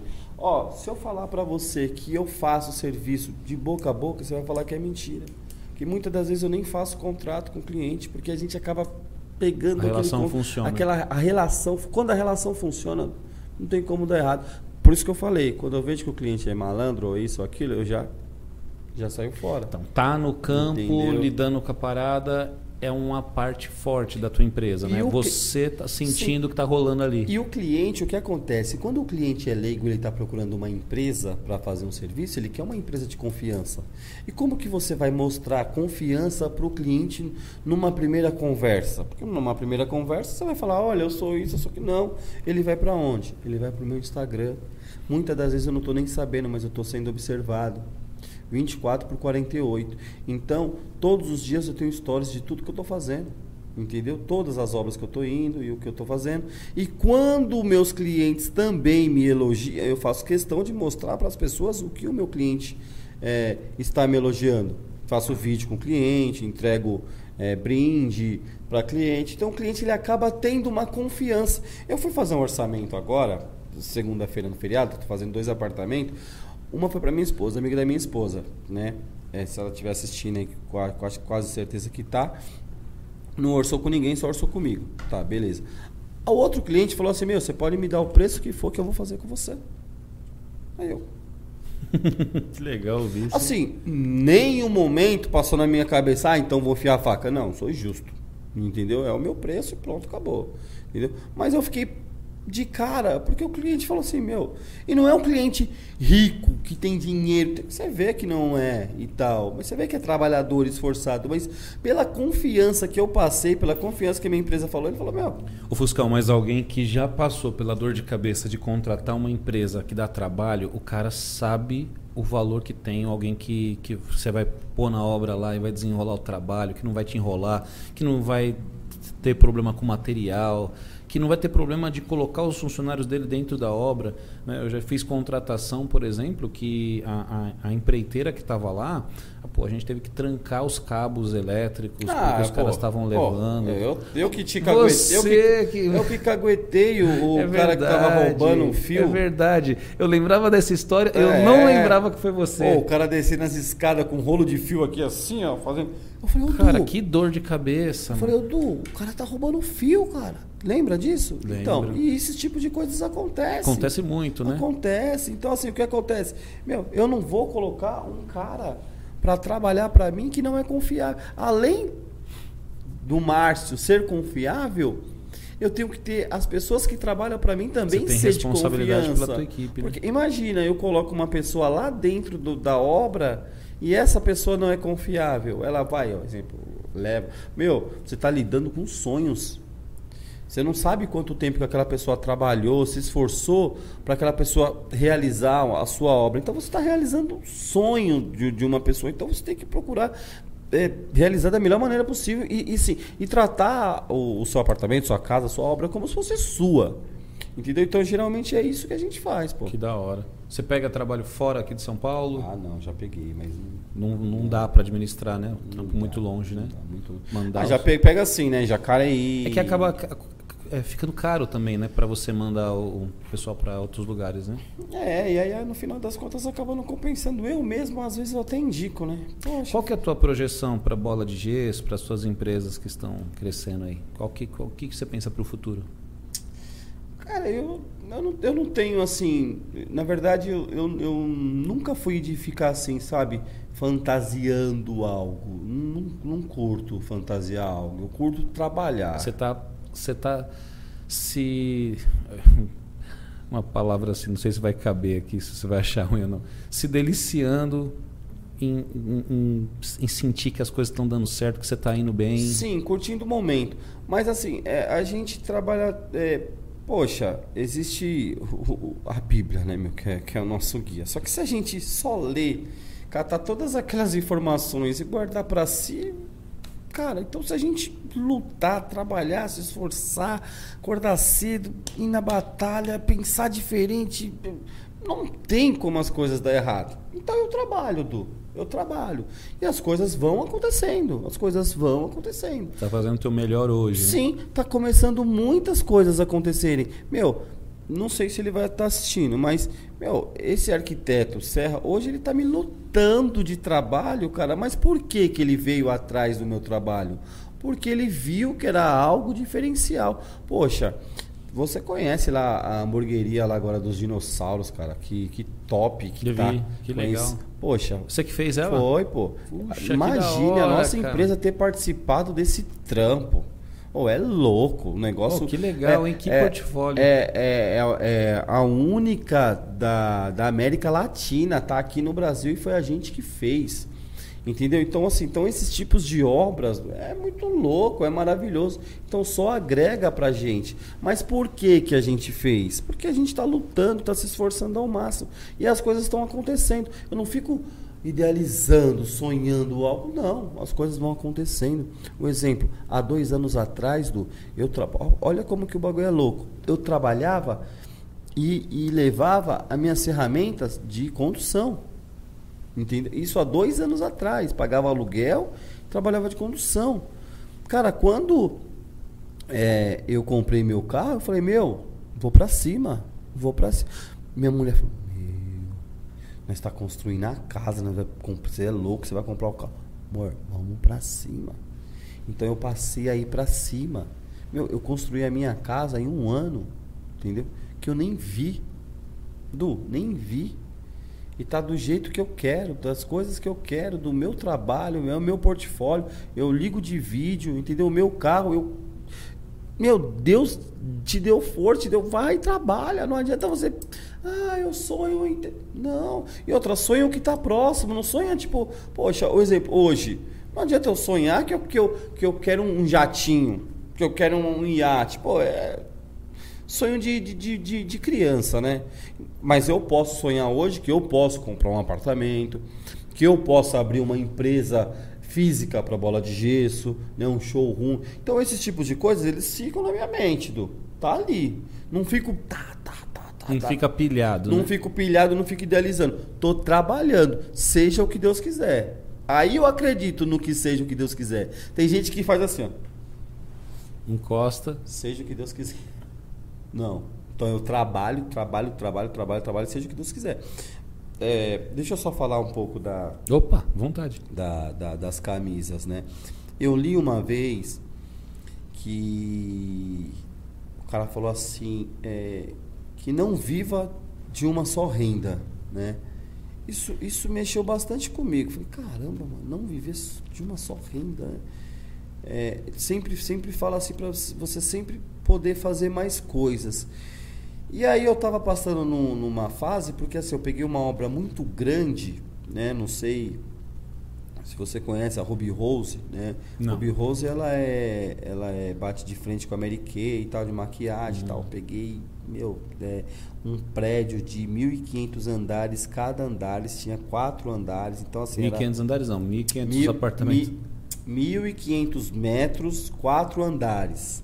6 mil metros. Então a obra era Caramba. gigante. Era de 8 a 10 caras por dia. lá. 1.500 andares, eu fiquei já imaginando. Não, não. É, aí do, eu, eu contratei bastante gente tal, muito dinheiro. Meu, no primeiro, no primeiro depósito do cliente, para mim, foi, uma, foi 50 mil reais. Toma. Eu falei, nossa, um Pix de 50 mil reais. Aí, o que, que eu faço? Muitos já catam dinheiro na história, né? Eu não, né? Eu guardo meu dinheiro. Esse dinheiro não é meu. Esse é dinheiro para manter a obra, pagar todo mundo. Só que assim, a obra era muito grande, então assim, ela precisava é, pagar muita gente. Então você praticamente no final das contas eu não vi dinheiro. Então peguei duas obras gigantes que eu ia receber dinheiro, ia só, mas só no final. Então fui ficando duro. Falei, caraca, o que, que eu faço da vida? Aí eu peguei e comecei a ver, gosto de seguir algumas coisas de drywall nos Estados Unidos e tal, em outros países afora, tem bastante amigo meu pra fora. E aí vi um monte de camisa com dizeres, né? De, de frases de, de, de drywall e tal. Eu falei, pô, que da hora, né? E aí, já tinha visto, na verdade, mas não despertou curiosidade. E aí eu comecei a procurar aqui no Brasil. Falei, será que aqui tem? Aí, mas nem o momento para fazer. Falei, será que aqui tem? Aí fiquei pesquisando. Falei, caraca, mano, aqui não tem. Não, não é possível. E aí eu peguei, conversei com um amigo ou outro, falei, meu, se eu fizer umas camisas aí voltado para montador, será que vira? Os caras, ah, mano, vira, hein? Caraca, que da hora, hein, mano? De onde você tirou essa ideia aí, mano? Falei, ah, mano, tirei. Então vamos fazer o seguinte, eu não tinha um centavo. Falei pra um parceiro meu lá de. Nunca vi. Tem quatro anos que eu tenho amizade com ele. Mora em Floripa. Samuel. Eu acho, meu parceiro, nunca vi, não sei quem é. Mora. Sério? Nossa, a gente nunca se viu, Sim, a gente sim, se fala sim. muito, né? Ele falou, meu, cara, você é sócio, se eu sou sócio, eu tenho dinheiro. Ele tem muito dinheiro, tem Que empresa legal. lá. Aí eu peguei e falei assim, me- então você me empresta dinheiro que eu, que eu vou desenrolando. Aí ele me emprestou mil reais, aí eu comecei. Aí eu falei, meu, e agora? Eu vou fazer o quê? Aí comecei a conversar com o pessoal, o outro, falei, meu, e como que eu vou fazer? Não sei. Aí conversei com, com um parente da minha esposa que, que fazia camisa. Ele falou, meu, ó, seguinte, tem uma linha premium de camisa, top e tal, não sei o que. Se você quiser, eu te ajudo. Se você quiser o desenho e tal, não sei o que. Eu falei, meu, tô, tô, tô demorou, então é você mesmo. E comecei, do, comecei a criar, pegar logo, mexe aqui, mexe ali, mexe ali, mexe ali. Fui e joguei, fiz quatro tipos modelos, cinco modelos. Meu, começou. Oh, eu quero, eu quero, eu quero, eu quero. Eu achei que, tipo assim, eu nem dormia, do. Isso é sonho. Porque, sabe, você começa a ficar ansioso. Meu, isso vai dar certo, isso vai dar certo, isso vai dar certo, isso vai dar certo. Hoje eu tenho uma empresa de, de roupa voltada para montadoras de drywall. Cara, vendo pra caramba. Sério, Fuscão, que legal. Poxa, vendo- E o cliente-alvo é um montador? É, é, é, é aquele que trabalha com no, no ramo, é voltado para ele, não é tipo assim, ah, você, você vai comprar, por exemplo, vai, ou você vai ter uma camisa, mas você Não faz tanto sentido para alguém que não, não é da área. Sim, agora imagina um, um- um montador de drywall vai chegar num evento voltado para o drywall, escrito lá drywall minha vida ou tal, porque assim eu tenho vários modelos da hora e tô desenhando mais, entendeu? Então assim, então é, fiz um que, que, que estourou, que foi lá casa de drywall, fiz a, a- fiz a cara do, do da casa de papel e tal, só escrevi lá casa de drywall. Meu, ficou muito louco. Então todo mundo vem direto. E aí, aí um, um, um- um Instagram. Você né? criou também, na minha opinião, um certo orgulho de se trabalhar com isso, né? Por exemplo, tem, é, você, você acaba demonstrando a sua paixão e tal, e começou a falar bastante disso, né? Eu sou um montador, eu sou, eu gosto de drywall. Porque você não vê isso em outros segmentos. Você não vê o cara falando assim, pô, eu sou o pessoal que trabalha com móveis planejados. Pô, eu sou móveis planejados, Não. eu gosto disso, eu Isso. sou um marceneiro. Você não, não vejo. Isso, nesse- exatamente. Eu vi isso em você. É. Eu vi isso você gerando esse orgulho por aquilo que você faz, por aquilo que você coloca a mão.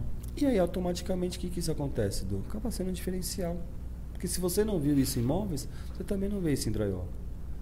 Você também não vê isso não, nunca vi em Drywall, nunca vi em móveis, não, não lembro de algum setor de. de, de do cara- Raramente você vê isso daí. Raramente Raro. você vê. Raramente você vê o cara tatuar a própria empresa no- na pele. É, o, cara parafus, vi. o cara tatuou uma Parafusadeira.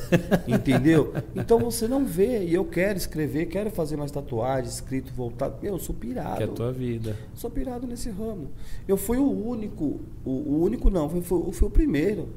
Hoje tem cara aí top conceituado no mercado com a tatuagem do, do- do logotipo dele, entendeu? Essa parafusadeira, quando eu pesquisei para fazer, o montador falou: Meu, não existe.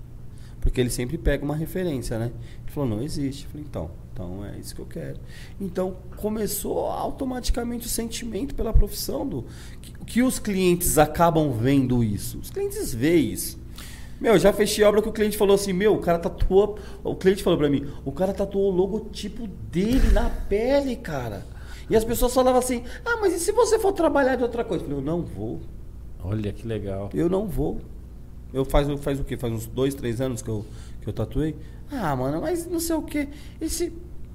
Cara, Acho que as pessoas querem saber o seguinte: é, ah, mas será que isso tá tão dentro do teu coração assim? Será que você é tão dedicado mesmo ao que você faz? Ah, mas. Não, mas eu acho que é a curiosidade, porque talvez as pessoas não consigam imaginar que aquilo que ela está envolvido, com aquilo que ela trabalha, é tão profundo. Você está dizendo o seguinte: isso aqui para mim, a minha empresa, aquilo que eu estou gerando, o valor que eu tenho, é muito profundo. Aliás, faz parte de você, né? É que assim, né, Dudu, existem várias, várias é, empresas no mercado muito mais top que a minha, que eu sou, eu sou pirado. Converso com os caras. Hoje eu conheço todo mundo do ramo. Todo mundo que tá lá grande. No começo, eu vi os grandes. Eu quero tirar uma foto com aquele cara. Hoje não, hoje é meu parceiro, hoje é meu amigo, hoje a gente conversa, troca ideia e tal, não sei o quê. Mas tem muitas empresas grandes, tem os pessoal mais top e tal, caramba, quatro do mercado. Só que assim, esse sentimento, essa emoção, essa paixão, esse sabe, com o cliente, é poucas pessoas que eu vejo fazer isso. Eu vou dizer, eu não vou te perguntar, eu vou dizer que eu acho que o teu, talvez teu maior diferencial seja esse, tua paixão. Sim. Gostoso de ver. É porque o, o que acontece? Du, às vezes eu nem fecho o serviço com o cliente. O cliente fala assim: olha, Márcia, eu estou pensando em fazer e tal. Eu ensino, eu ajudo, eu troco ideia. Hoje um pouco menos porque tá muito corrido para mim. Mas eu procuro depositar todo aquele meu sentimento, independente se for eu fazer ou não. Negão, o papo aqui tá muito louco, mas por conta do, do tempo de, de programação, uhum. para o podcast não ficar tão longo, porque senão eu tô aqui Sim. com você, tô envolvido na no teu papo. A gente Sim. ficaria mais bastante tempo. Deixa eu fazer algumas perguntas específicas aqui. Eu até esqueci que a gente estava. É, que, assim, que legal. Louco, da hora, né? Falar daquilo que gosta, né?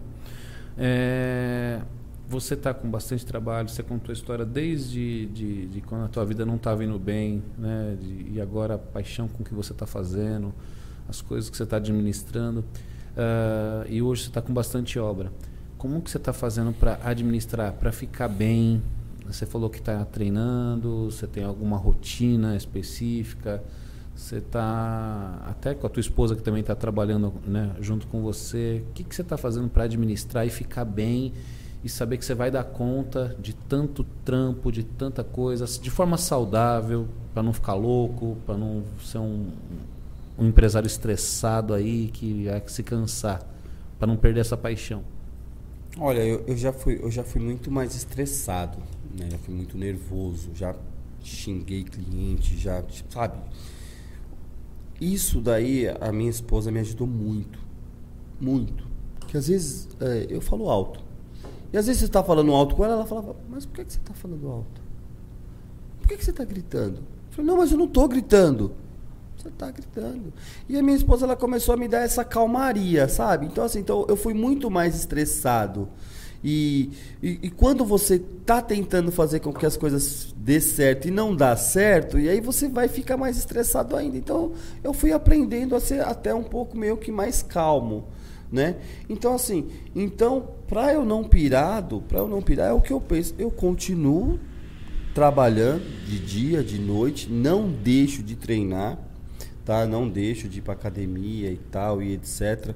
Tenho pessoas com que, mesmo se eu não estiver na obra, vai conduzir a obra. Tenho a gente fala de um treinar e parece que é uma, um papinho de, de fitness, né? Não é, né? É, é uma manutenção importante, né? Da... Não, faz parte. Sabe por quê? Vários, várias pessoas, vários empresários, várias pessoas que estão indo bem para caramba, o cara coloca a, a, a, parte espiritual, a parte da, da, tempo com a família, mas quase todos eles têm uma raiz assim, eu preciso me cuidar fisicamente para estar tá bem, para ter essa manutenção hormonal, para tá, ter energia, força. Né, Na pra... verdade é tudo um Não um é conjunto, papo, né, né? o, não, não, Fuscão? Não, acaba, acaba sendo tudo um conjunto, né? Porque, poxa, você sabe, do tem pessoas que tá gordão e tá, ah, eu sou feliz do jeito que eu tô.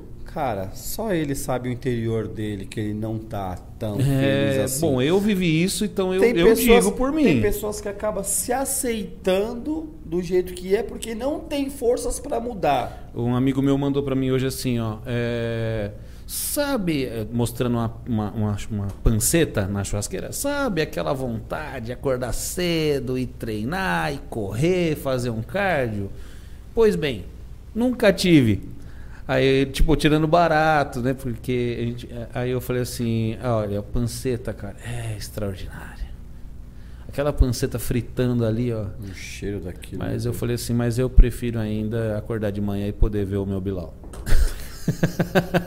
Porque eu sei que ele não consegue ver o dele. Du, uma coisa que me ajudou e muito foi a, a, a parar de usar droga foi a aparência. É um lado da vaidade que a gente fala assim, pô, né, isso é vaidade. E é. Só que como Salomão diz, tudo é vaidade. Tudo é vaidade. E às vezes o cara tem uma baita de uma vaidade com o carro dele, o cara tem uma baita de uma vaidade com a empresa dele, tem uma baita de um monte de outras coisas, mas não tem com ele. Uhum. E, e você falou que até te ajudou com as drogas também, né? Se ver magrelo, zoado, assim, te fazia mal. E aí ajuda até no próprio serviço, por quê, Edu? Porque o que acontece? Hoje eu tenho uma, hoje eu tenho uma imagem, é a minha imagem. Entendeu? Hoje, hoje, hoje eu vendo eu.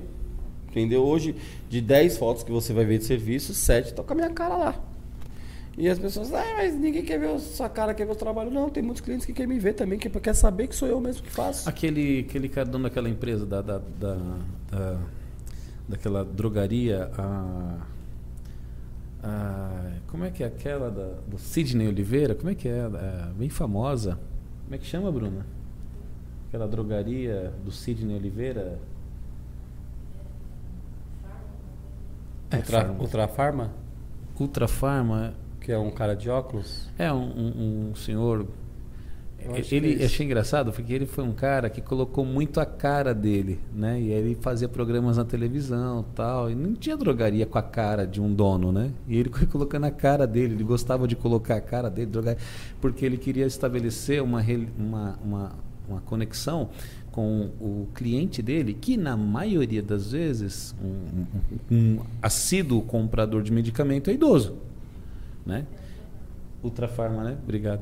Uh, é, ele, ele, ele queria estabelecer, então para ele era importante colocar a cara dele porque o, o, cliente poderia visualizar alguém por trás da marca também, né? É importante ter a marca, como você disse, né? Mas ver sim, também a pessoa sim. ali, né? E sim. ver que essa pessoa está bem, talvez também. Né? E é, é onde eu volto a falar. Ó, né? Até porque é a, a, o... a, teve uma pergunta aqui agora da, da Roselaine Mascarenhas, que ela falou que você é o delegado da Cunha. você sabe quem é o delegado da Cunha? Não, não sei.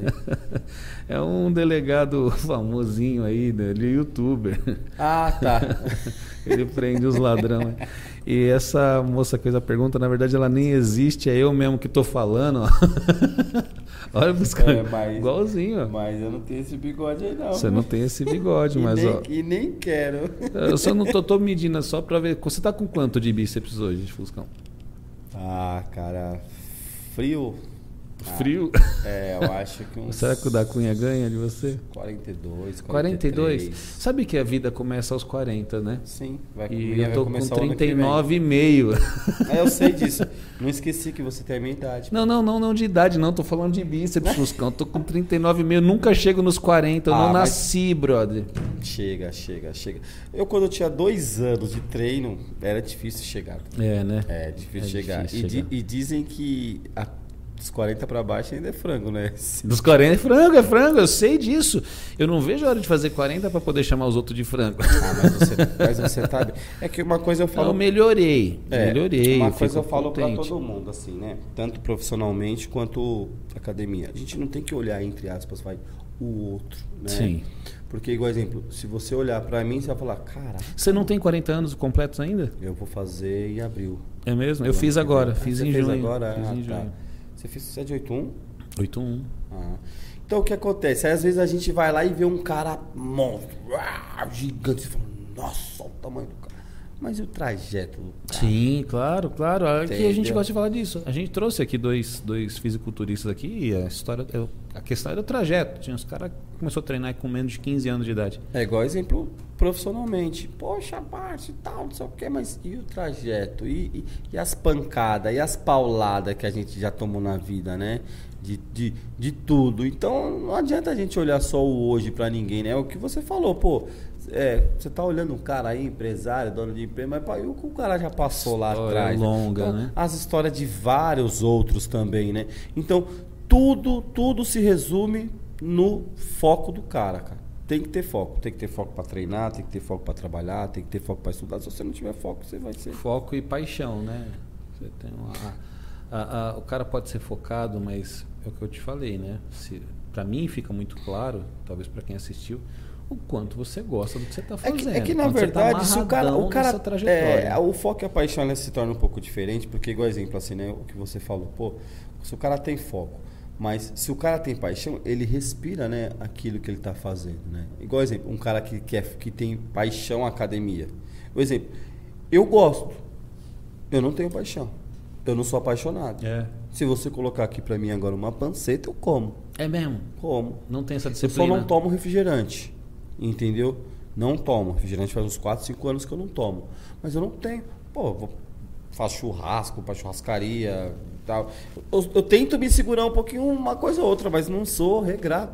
Não, mas você comeria esporadicamente. Mas se você tivesse zoando teu shape, por exemplo, você, ah, você não, continuaria não, comendo? Não, não, aí não. Ah, então vamos dizer que todo você tenha... dia, todo dia e tal. Mas tem gente que é muito regrado. Tem Sim. gente que é. Não, então, tem gente que até pesa a alimentação. Sim, nesses últimos é. dois anos eu tenho pesado toda a minha alimentação. Então, você está entendendo como se e torna... tem sido chato. Eu sei. Mas faz parte, né? Sim. Agora, igual exemplo, igual o trabalho. Pô, cê, é, tem pessoas que falam, meu, por que, que você não coloca o seu, o, seu, o seu WhatsApp comercial? O cliente manda uma mensagem lá, ó, atendemos até 6 horas da tarde. Não. Se o cliente me ligar meia-noite, uma hora e eu estiver acordado, eu vou atender. Tranquilamente. Ou, eu vejo o cliente. E, e voltando à pergunta que eu tinha feito antes. E para manutenção, isso, isso não está te consumindo, você está administrando bem. Não. Não está consumindo porque é isso, porque eu amo isso. Está fazendo de forma orgânica. Eu amo, eu amo. Então o cliente. Hum, hum, é raro, é raro, é raro. Ah, não. de novo. Não. É raro. Até porque minhas, minhas obras, ela. E as dores de cabeça de trampo, por exemplo? Pô, teu funcionário furou um cano, pô, o pessoal está demorando com a obra. É, esse, esse, tipo de mensagem, ou você não está tendo esse tipo de mensagem? Ah, isso tem, isso ou, tem. Ou mesmo assim essas mensagens não estão te tirando do eixo? Não, isso tem, isso tem, isso acontece. Falar para você que obra né, que é 100% é mentira, já aconteceram vários problemas pesados demais até, mas que no final das contas acabou. Então, mas esse tipo de mensagem também não está te tirando do eixo, por exemplo, de sabe, tô falando dessas mensagens que você disse, chega tarde, mensagem tarde da noite. É, na verdade tira, né, um pouquinho ou outro e tal, e a gente tenta resolver, mas não chega ao ponto de você é, pilhar e falar, meu, não aguento mais isso. Não, eu tá acho, longe disso, eu, né? eu acho que assim, é, acontece problemas de obra, acontece. Se eu falar para você que não acontece, eu, sou um grande mentiroso, tá? Só que a gente tenta resolver da melhor maneira possível. É, é, funcionário não falta? Falta. Entendeu? Funcionário falta na segunda, funcionário falta na quarta, não todos, mas um, eu tenho uns e outros aí que eu não preciso citar nome que. Só que assim, eu, eu sou praticamente um pai desses moleques, porque a maioria que tá, trabalha comigo é moleque. Entendeu? E eu quero dar um futuro para esses moleques. Eu falo para eles, falei, meu, aprende, aprende que você vai ter futuro. Olha a minha vida. E eu conto meu testemunho. Tu, eu não conto meu testemunho para tipo me glorificar nem nada, mas eu conto meu testemunho para todo mundo para saber que essas pessoas também pode ter alguma coisa, para que essas pessoas pode sair de repente do fundo do poço. Eu não sei. O meu problema foi o crack, eu não sei qual é o problema do outro. A sua dor ela não é maior que a, né? Cada um tem a sua dor, cada um tem a sua dificuldade, cada um tem suas lutas. De repente, eu, eu tive problema com crack, o outro teve problema com jogo, o outro teve problema com. Não sei o problema de cada um. Só que o que eu, que eu falo para os meninos? Eu falo, meu, luta, trabalha, se esforça. Ó, hoje você está ganhando, por exemplo, um ajudante, hoje você está ganhando 80. Cara, se você aprender isso aqui, ó, começa a pagar 100, mano. Entendeu? Aprende, vai para cima e tal. Meu, não falta, cara. Tipo, não falta. Sabe por quê? Você vai me atrasar, mas você vai atrasar muito mais você. Porque vai, você vai ficar aqui, ó. Você vai ficar estacionado. Tipo assim, então eu, automaticamente, do eu trago o funcionário para mim, só que ele melhorando, ele vai melhorar para a vida dele. Entendeu? Porque assim, passaram várias pessoas pra, trabalhando comigo. Bola de gesso vai continuar bola de gesso. O funcionário faltando ou não o cara ramelando ou não. E ele? Será que realmente ele vai crescer na vida? É, muito louco, né? Você cara? entendeu? Então o que acontece? Cara, é para você que você está trabalhando. É para você que você está melhorando, que você está evoluindo, que você está se esforçando. Eu sou só uma ponte, parceiro. Eu sou só uma ponte. Eu sou só uma, é, uma oportunidade que Deus está te dando para você trabalhar para mim.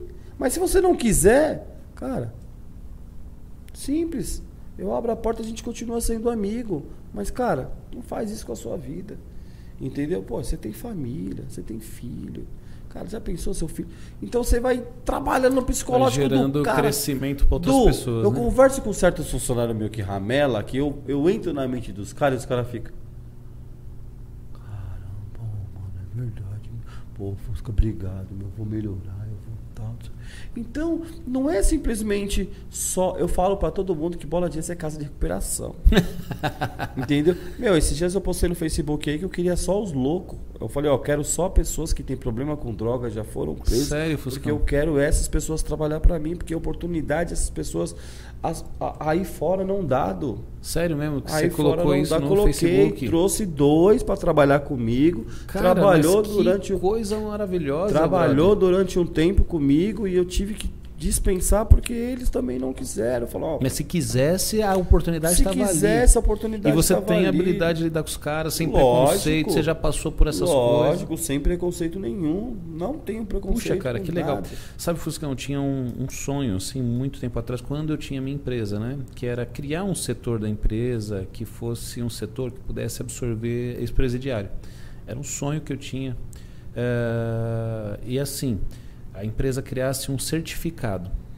Então o cara ia trabalhar ali um ou dois anos, no máximo, não poderia passar disso. O cara poderia. É, e ali ele ia ter a, a profissionalização e também, depois da profissionalização, um certificado da empresa. Esse certificado seria o seguinte: esse funcionário ele foi, é, ele foi, ele passou por treinamento, ele passou por palestra, ele trabalhou direito e nos dois anos que ele esteve aqui ele foi um bom funcionário. Ele está é, a, a, empresa teria uma responsabilidade de dizer assim: esse cara é bom.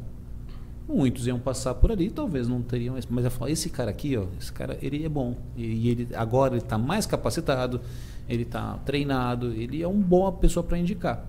É como se fosse um selo de qualidade humano, sabe? E era um sonho, mas como eu saí do mercado né, para me tornar pastor, esse, com a igreja a gente faz bastante isso, mas não, você não tem como certificar. E o que você está fazendo agora, porque você não precisa, né?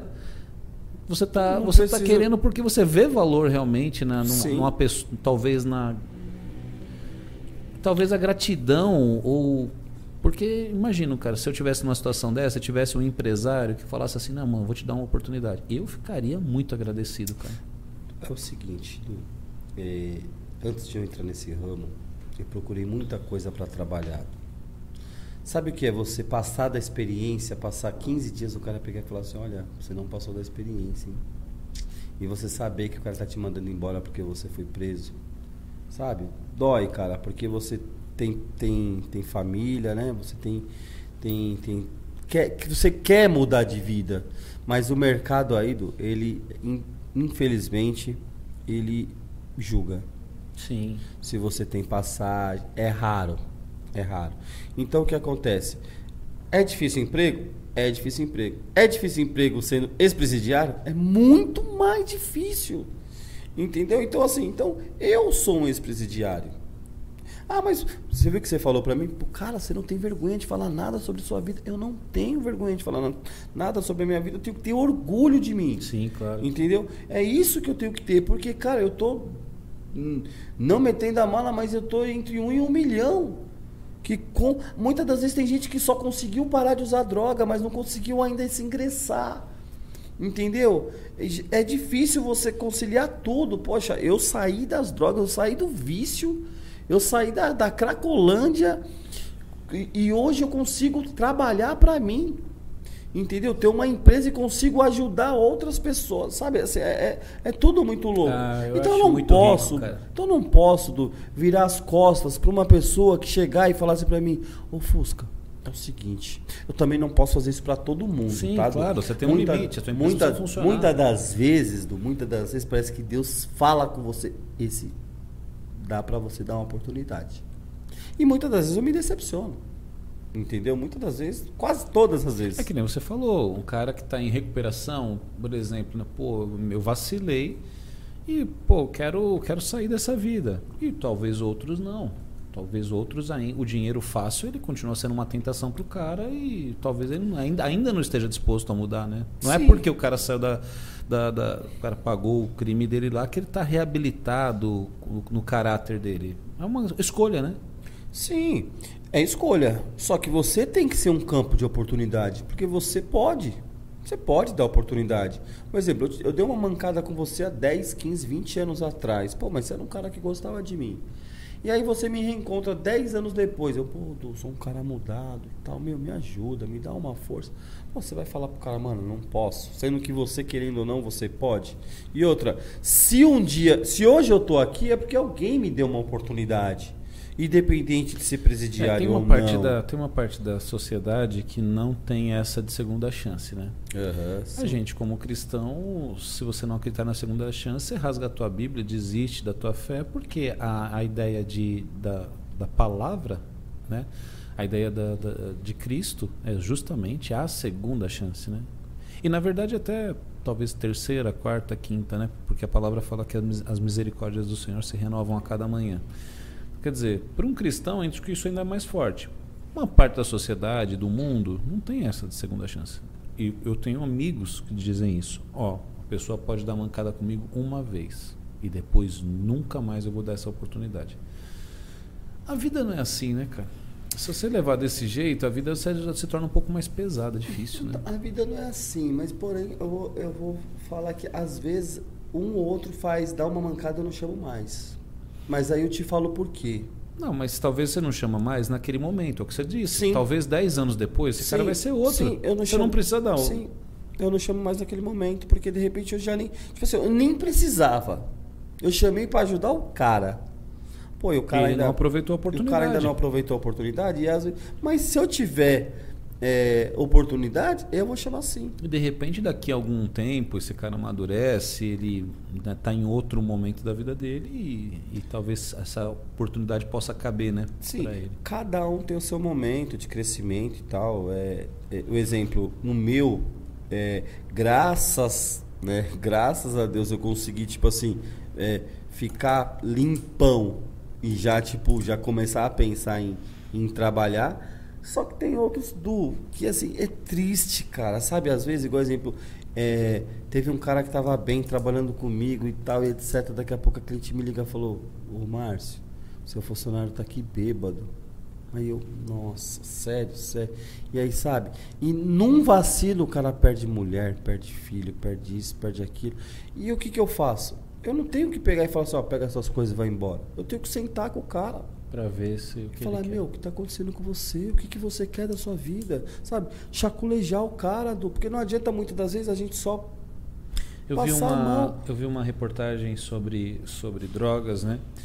E é um experimento social que, que, eles, que eles fizeram, tanto com ratos, mas também dados humanos, né?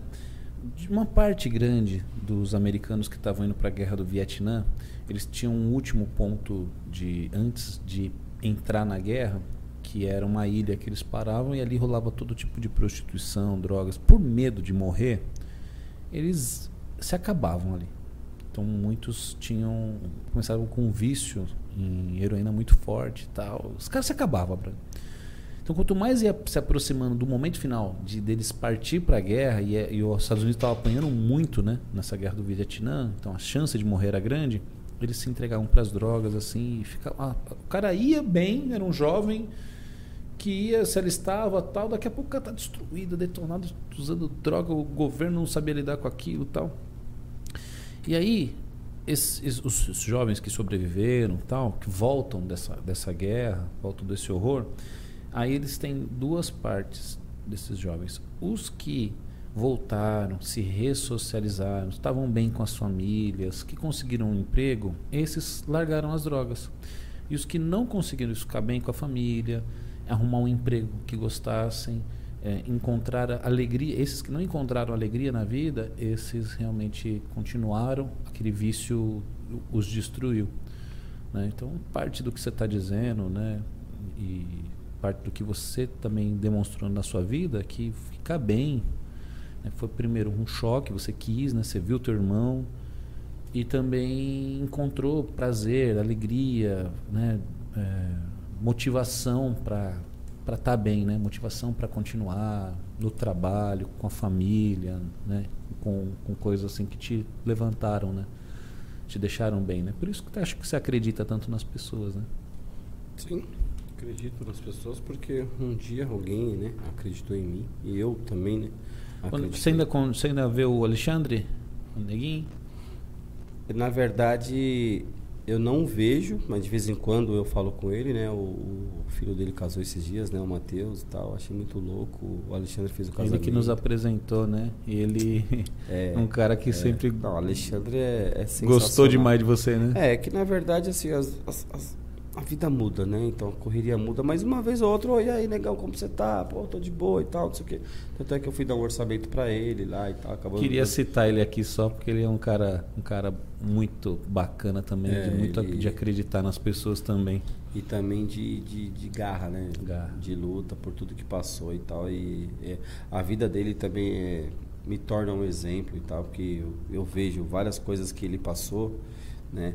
muita por isso, que, por isso que eu falei cada um tem sua luta né a dele foi muito pesada né e, e você vê sempre ele acreditando nas pessoas né então é são são pessoas de, desse tipo que faz a gente acreditar que realmente é, o ser humano ele tem jeito quando ele quer Negão, nós estamos quase batendo duas horas de programa. Olha como o tempo voou, cara. Que horas são? 11. Nossa, isso é louco. Hum, não sentiu, né? Não, não, não, não. Eu gosto desse formato do podcast porque é, você tira coisas que se a gente tivesse programado que ia falar, não tinha ficado tão bom. Vai saindo de dentro do. É, é engraçado que a maioria do dos arquivo, outros né? podcasts que a gente.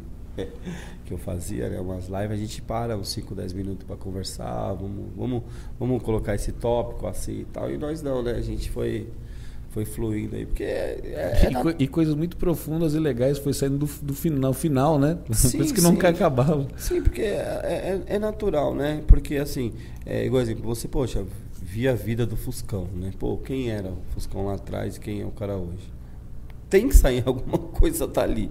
Tem que sair um conteúdo dali, né? Então, é, esse, esse papo aí é muito louco. Negão, tua vida, ela realmente é legal de ser contada. Continue contando sabe sobre a tua história. É, continue acreditando do jeito que você acredita, com essa paixão. Isso motiva as pessoas, né? Não está aqui à toa.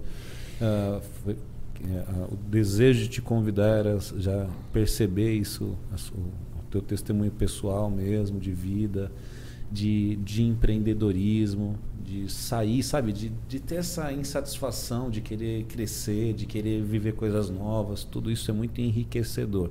Você falou coisas aqui assim que se pensados ali são coisas profundas, que são coisas que de, de, um, de alguém que tem um coração muito legal mesmo e muito abençoado, viu? Muito obrigado por participar aqui do programa comigo, com a gente aqui do Wordcast. Tá? Deus te abençoe muito. Ah, você sabe, quer dizer, não sei se você sabe, né? Você, eu sou seu fã, cara, de verdade. não, sério, sério. De verdade, eu sempre falei para minha esposa que a minha esposa quando a gente se conheceu, é, numa conversa assim tal, eu falei, de onde que você é, né? Ela falou, ah, você já foi à igreja? Eu falei, não, eu sou batizado na bola de neve. Eu falei, nossa, quando eu falei, quando ela falou que era batizado na bola de neve, eu fiquei louco. Eu falei, ah, acho que é essa, porque sabe quando a gente fica saindo procurando alguém? e, e aí a gente, ela te conhece, ela conhece o pastor do Tatuapé, né, Mohamed, o pastor dela era o que era tesoureiro do Tatuapé, o Joel? O Joel. Legal. Tá no Itaquera. Então, assim, então eu falei, meu, aquele pastor do. Até hoje, eu, até hoje, do. Eu, eu lembro de pregação sua que você fez na primeira igreja da igreja do, da, da Perua. Você, você chegou a frequentar lá? Frequentei, pô. Frequentei, que legal. Frequentei, frequentei muito. É verdade, né? Que a gente eu lembro estava na mudança. É, eu lembro de uma história que você contou que você, não lembro se você era faxineiro ou o que, que você era na empresa, você foi e evoluiu lá dentro da empresa, trabalhando quieto e tal, não sei o que. Lembro de uma história que você falou. Meu, eu lembro de várias pregações suas que talvez nem vocês falam, meu, não lembro. Que legal. Entendeu? Então, assim, então eu, eu particularmente mesmo é, sou seu fã pelo jeito que você levava e leva e conduz o culto, porque é, muitas das vezes é, o fato de ser cristão e tal acaba se tornando um pouquinho meio que chato, né? É, levar aquelas coisas pro antigo e, e, e eu sempre falo para minha mulher é, as pregações do Du ela marca porque ela te ensina né? Muitas das vezes a gente vai para a igreja hoje a gente esquece é, porque se a gente não alimentar a gente acaba esquecendo. E a sua marca entendeu? Ela marca e, e, e, e passado daí a gente começa a aprender muita coisa. Você falou uma coisa para Alexandre antes de eu te conhecer que o Alexandre foi pedir a benção para ir para a sua igreja. Você não quis dar, você falou: Meu, fica na sua igreja e ajuda o seu pastor. O Alexandre olhou e falou para mim: Buscão. Qualquer pastor ia querer o cara na igreja dele e ele mandou ele voltar para outro. Mano, esse é de Deus. Porque foi aonde a gente começou a se conhecer e tal. Então, assim, então tem muitas coisas também. Legal, tem muitas coisas também que, que, que, me marca. Uma vez você falou. Só rapidinho, tá? Não, Só para você. Uma vez você falou para mim. Eu tava fazendo a segunda parte lá da igreja. Você subiu em cima do andaime. E você falou para mim: O que, que você tá fazendo com essa mulher? Aí. Eu falei: Ah, minha namorada. Ela falou: Meu essa mulher não é essa. Não sei se você lembra disso. Eu cara. lembro, Fuscão. E aí você contou algumas coisas e me fez ficar com pulga atrás da orelha, cara. E eu falei, meu, mas esse pastor aí tá ficando louco. Meu, essa mulher que você falou, na, na época a gente namorava, depois a gente casou. Essa mulher, você ainda falou, meu, essa mulher não é de Deus, cara. Essa mulher não é para você. Você precisa de arrumar uma mulher de Deus. Eu não sei se você lembra disso. Lembro, lembro sim essa mulher me traiu na minha cama. Na minha própria cama, Puxa, na minha cara, casa. pesado. Quando cara. eu fui trabalhar de drywall por aí afora, para Goiânia, né? Puxa, cara, e que esse, pesado. É, e aí mandei embora e tal e continuei minha vida. Imagina, uma traição, eu com 10 mil reais no bolso, sozinho, agora sem ninguém. O que, que, eu, que qualquer outra pessoa faria? Cara, as drogas. Saía para as drogas. Só que hoje, do, é, assim, lembrei na hora quando você falou. E hoje eu estou com uma mulher, cara, de verdade, que. Parceirona. Ela, nossa, você é louco. De verdade. É, cara, ter, tiver prazer de conhecer, você vai falar, meu, mas essa daí que, que é a que faz crescer, porque ela é né, tranquila, tímida e tal, de boa. Mas, meu, muito apoiadora, muito auxiliadora, legal, legal. Me, me empurra para cima, vai mesmo. Olha o que ela a mensagem que ela escreveu aqui para mim. Ela falou: Meu, vai, tô feliz por você, se cuida e não fala palavrão. Porque, meu, né, querendo ou não, a gente, né, cuidando de você. É, então assim, então ela cuida, ela cuida de mim de uma forma extraordinária não fazendo propaganda, mas é uma mulher que qualquer homem queria e merecia ter. Legal. Sabe, casamento chato? Que legal. Não, Fico nosso, muito feliz de te ver bem, nossa, cara. é parceiro. A gente é Que da hora. Parceiro. Buscão, Deus te abençoe. Pessoal que acompanha aí com a gente, que vai ver esse programa depois também. Deus abençoe muito você. Espero que esse programa tenha sido muito legal aí, enriquecedor para quem está assistindo. Deus abençoe vocês, Deus abençoe Fuscão. Obrigado, Bruna, mais uma vez, aqui nos dando apoio aqui na parte técnica. Um abraço, pessoal. Até mais. Valeu. Tchau, tchau.